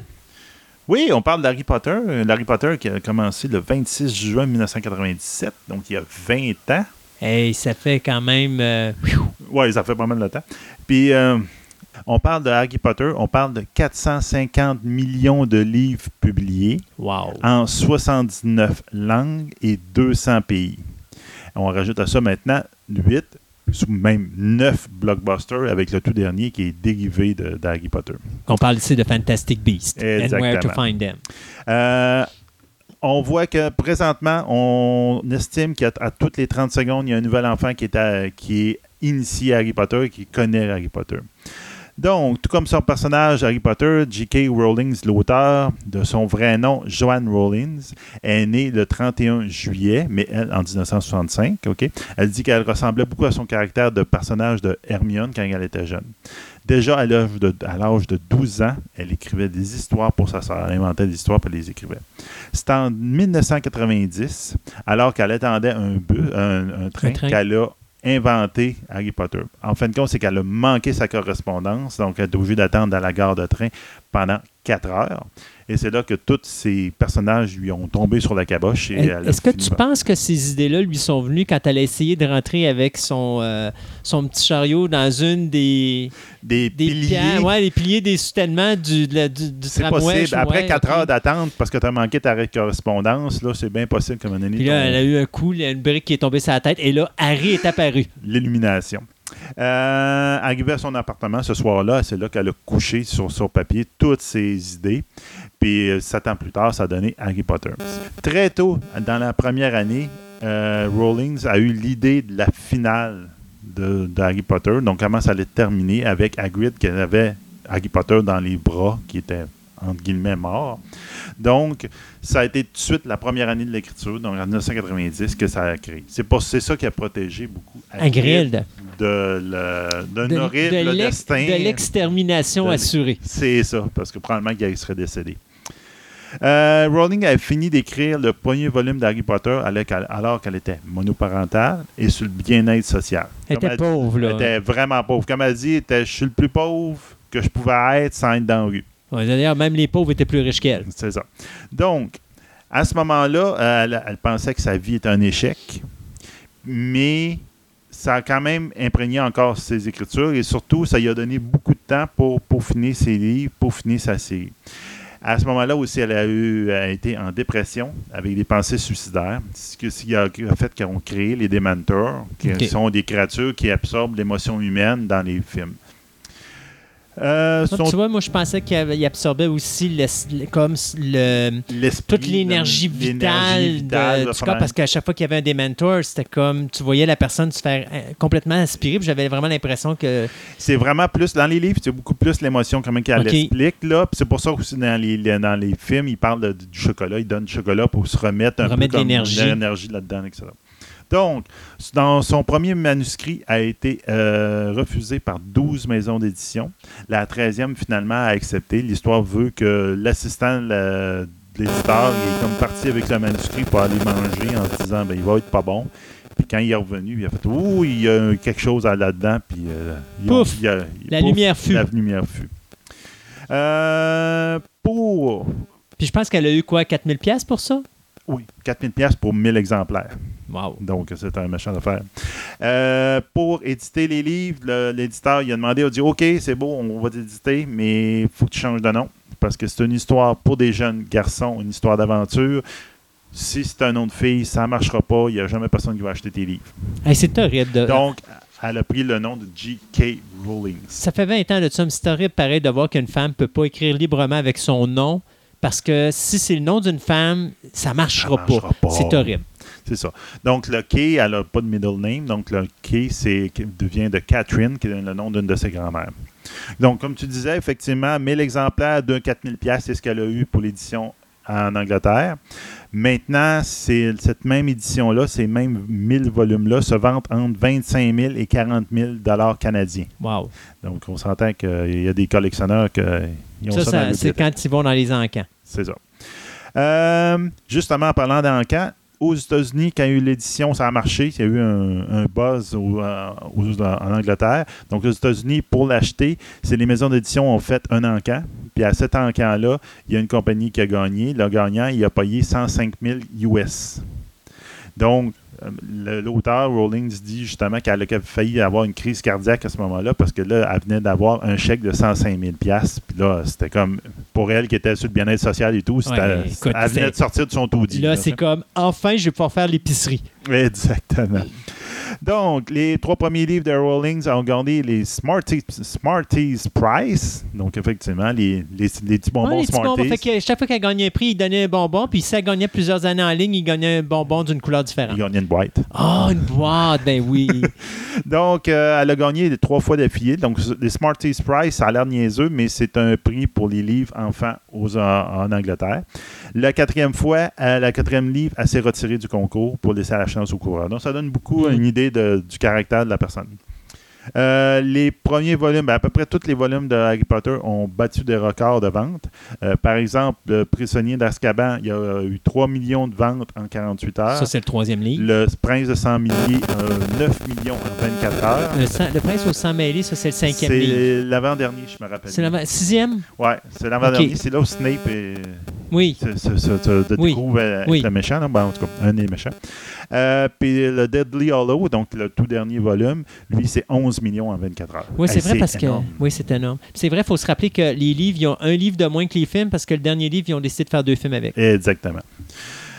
Donc, euh, présentement, l'Empire Harry Potter comprend un tiers des livres, donc c'est les revenus. Un autre tiers, c'était les, c'est les films. C'est toujours des films, parce qu'on mm-hmm. continue d'en avoir, puis euh, les DVD se vendent, puis les Blu-ray, etc.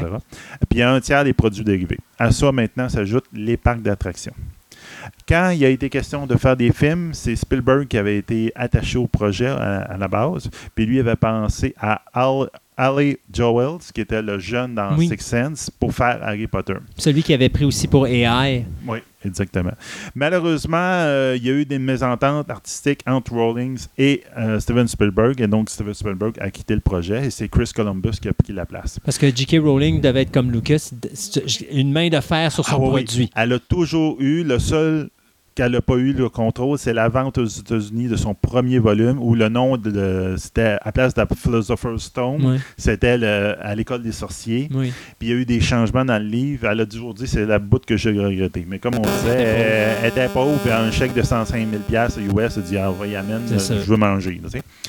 Donc, euh, Columbus lui a auditionné 300 enfants sur une période de 7 mois, puis il n'a pas trouvé encore son Harry Potter. Puis c'est en allant au théâtre en arrière de lui, dans en arrière de lui, il a vu un enfant, puis il a dit Ça, c'est mon Potter. Mais quand on parle de Columbus, on parle de Chris Columbus, qui lui est tombé sur le projet après Spielberg. C'est ça. Lui a fait les deux premiers. Les trois premiers, parce qu'il a été deux premiers, mais le troisième. Il a été producteur. C'est ça, exactement.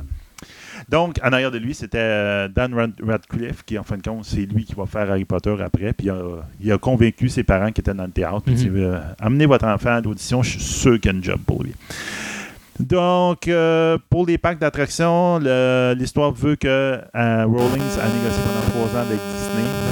Ça n'a pas fonctionné. Probablement que justement, elle voulait avoir une mainmise sur, ses, euh, sur tout son produit. Mm. Disney, c'était pas tout à fait leur mentalité, mais on parlait aussi qu'en. Ouais, à cette époque-là, Disney, c'était une drôle de période parce qu'il y avait toujours ce producteur, ben pas ce producteur, mais le, le président de la compagnie qui faisait bien des cochonneries avec la compagnie, puis il y avait eu des flops, puis monétairement parlant, la compagnie n'allait pas bien, la visibilité de la compagnie Disney n'allait pas bien. Puis à un moment donné, il y a un gars qui est arrivé, mais faut, puis lui, il a changé toute l'histoire de Disney. Le Disney est devenu une puissance incroyable aujourd'hui à cause de ce gars-là, mais il faut croire qu'il n'est pas arrivé dans le bon timing. Mais mauvais timing pour Disney, mais très bon timing pour Ah, Universal. Universal, là, regarde, et, euh, parce que l'histoire veut que quand elle est partie de Disney pour dire bon, ça marchera pas, je- avant de retourner chez nous, je vais faire un petit tour à Universal. Je cogne à la porte, je suis Rawlings, le créateur d'Harry Potter. oui, je voudrais parler. C'est ça, je Rentrez dans mes bureaux. Il n'y a pas de problème, venez ici. Puis quelques semaines après, il avait fini faire une Trois ans, quelques semaines. Ouais, ouais, ouais, ok. Il y avait du monde qui savait ce qu'il faisait à Universal. Euh, la rumeur veut qu'elle a probablement à peu près l'an- 2% de toutes les entrées aux deux parcs d'attractions de Floride. En ce moment, il y a deux parcs. Donc, euh, Harry Potter. oui, il n'y a plus assez de place dans le premier Il y a pour rentrer premier tout assez le de monde. place dans le premier. Le, deux- le premier, c'est l'école ainsi que le village qui est à côté dans l'histoire. Le deuxième parc, c'est vraiment Londres avec Diagon Alley. Puis entre les deux, il y a une espèce de train que tu peux te promener. Donc, tu peux te promener dans le train d'Harry Potter pour te promener d'une section à l'autre. Donc, euh, ça a rentré toute une nouvelle mentalité dans les parcs d'attractions. C'est la première fois que ça se faisait ça. C'est que maintenant, les fils, le, le point central, ce n'est pas nécessairement le manège, c'est les magasins aussi. OK. Et les magasins, euh, il y a des, vraiment des files d'attente. Donc, quelqu'un va faire une file d'attente de deux heures pour aller acheter une baguette, pour la brasser, la baguette, pour voir si le- l'environnement dans le magasin ne va pas réagir à la baguette. Ah pour oui, voir que wow. l'enfant il est choisi par sa baguette. Donc, ça, c'est toute une nouvelle mentalité qui maintenant est implantée, entre autres, dans les parcs Disney Oui. ou avec Star Wars. Puis Avatar devrait s'en venir comme Avatar ça va s'en venir de même. En ce moment, il est déjà un peu de même, Avatar. Donc, ça, ça a été vraiment intéressant. Euh, OK. La marque Harry Potter, présentement, est estimée à 15 milliards US. C'est immense. En 2017, il est estimé que la fortune de Rawlings a été évaluée à 1 milliard. Depuis ce temps-là, le magazine Forbes l'a diminué et a dit non, elle n'est plus milliardaire, elle est juste millionnaire parce qu'elle a donné 160 millions à des œuvres de charité. Oh, c'est quoi l'idée? Donc, regarde, là, il a dit Ah, tu viens de des- descendre du, du- de notre club select.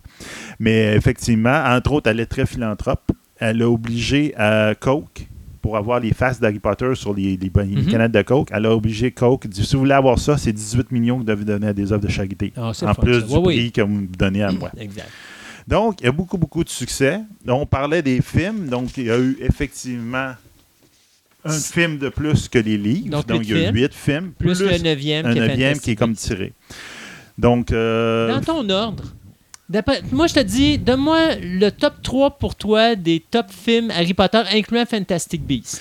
moi, j'avoue qu'Order Phoenix, j'en ai bien, j'ai beaucoup aimé. La finale aussi, j'ai trouvé ça très Donc, intéressant. le Order of the Phoenix, ça, c'est. C'est le 1, 2, 3, Quatrième? 4, 5e. Cinquième, Le ok. cinquième. Euh, Ça, c'est celui que. C'est celui avec Dumbledore qui fait Toucha ou? C'est celui où euh, ils vont se Non, cacher. sixième, Ils vont se cacher dans une maison, là, euh, une maison entre les maisons. Oui, là. oui, oui, oui, oui, oui. Donc, moi, je l'avais bien aimé. Puis, en plus, le livre était très intéressant. Moi, j'aimais beaucoup ça. Puis, en même temps, c'était la. C'est là où on m'a dit que les, les personnages principaux ont commencé à mourir. là. OK. Donc, euh, ça faisait que, oh, on vient de sortir des livres pour enfants, puis on tombe sur les livres pour ados. là. Donc, ça, c'est Euh, le cinquième, ton premier. C'est ça. Ton numéro 2. Numéro 2, j'aurais tendance à la toute finale, la Deadly Hollow, là, j'ai trouvé ça intéressant, comme vraiment comme sortir de leur carcan, là, puis ah ouais, on sort sur une autre, une autre lancée. Mais le troisième, là, ça serait probablement le dernier film. Parce que moi, le, Là, le tu viens dernier film. deux fois le dernier film. Oui, mais non, non, mais non, c'est le dernier film de la série Ah, d'Harry Fantastic- Potter. Fantastic Beasts, qui est comme la Fantastic nouvelle. Beasts qui va être le troisième pour toi. ça. Fantastic Beasts, qui est comme. Moi, j'aime beaucoup l'époque. OK. Tu sais, 1920, au début de la prohibition, vous avez la même, et tu mets la magie là-dedans. C'est un, un univers qui ils vont passer là-dedans. Moi, je, je trouve que ça. Moi, Toi, ça te fait euh, quoi, moi, Goblet of Fire, définitivement. Euh, Chambers of Secret. Et le troisième va être Fantastic Beast.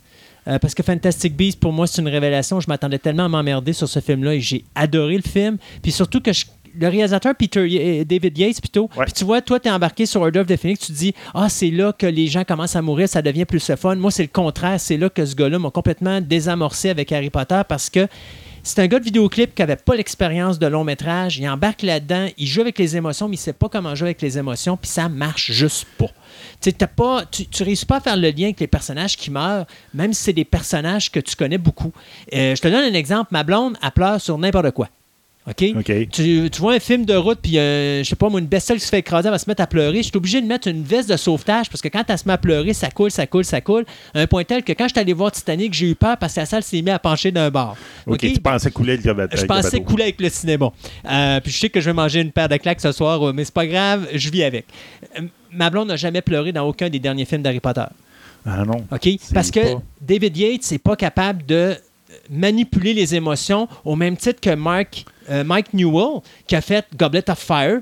Désolé, mais c'est un le personnage qui meurt à la fin, c'est un personnage que tu vois juste dans ce film-là, mais la mort est tellement poignante que tes émotions, elles vont te chercher, puis là, tu n'as pas le choix, tu as une relation émotive qui se fait avec ça. Alors, à ce niveau-là, David Yates m'a désamorcé, moi, dans le 5, le 6, le 7A et le 7B. Mais sa job sur Fantastic Beast, il n'y a pas de mort. Donc, c'est superbe il fait la job adéquatement et je trouve que c'est son meilleur film en carrière jusqu'à présent. Oui, il était très bon. Moi, moi ce qui carrément, c'est euh, Prisonnier d'Azkaban avec Alfonso qui a repris la. la... Oui, bien Alfonso, en réalité. Qui a repris la, la, main. Columbus a gardé la production, mais il voulait voir sa famille, il voulait pas sacrifier sa famille pour ça parce qu'il venait d'avoir des jeunes enfants. Fait qu'il a dit écoute, je te donne la réalisation. Il nous a sorti du style un petit peu passif de Columbus où est-ce que tu as beaucoup de beaux plans, mais c'est pas une caméra qui bouge beaucoup. Lui, il arrive avec la caméra qui fait du 360, puis à un moment donné, tu as mal au cœur, puis ça bouge, ça arrête pas. Puis les, décors sont changés. Il y a que la cabane d'Agrid, là, tu dis, voyons, elle n'était pas là, elle n'était pas dans un penchant, était, euh, c'est comme. Ils ont, ah, plein de changements ça a été dérangeant. C'était vraiment tout ce qui avait été établi dans deux films. Là, tu fais Oh, un peu, je suis plus là. On dirait que je suis plus dans le même Puis c'est effectivement, moi aussi, même si l'histoire est bonne, c'est également un de mes pires pour moi. Là, il arrive dans le bas. Dans le bas euh. Moi, dans les livres, moi j'ai lu les livres contrairement à toi. Moi, c'est Goblet of Fire dans les livres. C'est un des plus pénibles parce que dans ce livre-là, Harry Potter, il y a une crise d'adolescence. Là, ses boutons sortent. Ah, tu veux le fesser dans tout le long de, du livre. J'en étais plus capable de l'entendre. À un moment j'ai failli chez les livres à ce livre-là, puis puis y retourner. en fin de compte, je me suis décidé, je dis, bon, ok, regarde, je vais continuer, puis je vais, les lire jusqu'au bout. Alors, joyeux 20e anniversaire, Harry. Ben oui, c'est ça. Puis nous autres, ben. C'était les derniers moments. Je n'étais pas trop castré cette émission-ci sur ta table ronde. C'est un petit peu, mais bon, regarde. On va vivre avec. Vous avez ça. mesdames et messieurs, merci beaucoup d'avoir été avec nous. Déjà la fin de la troisième, mais c'est pas grave. Dans deux semaines, on revient pour une quatrième émission avec encore plein de belles choses au programme et on va vous parler de plein d'autres passions. Alors, soyez au rendez-vous. À la prochaine. Bye bye.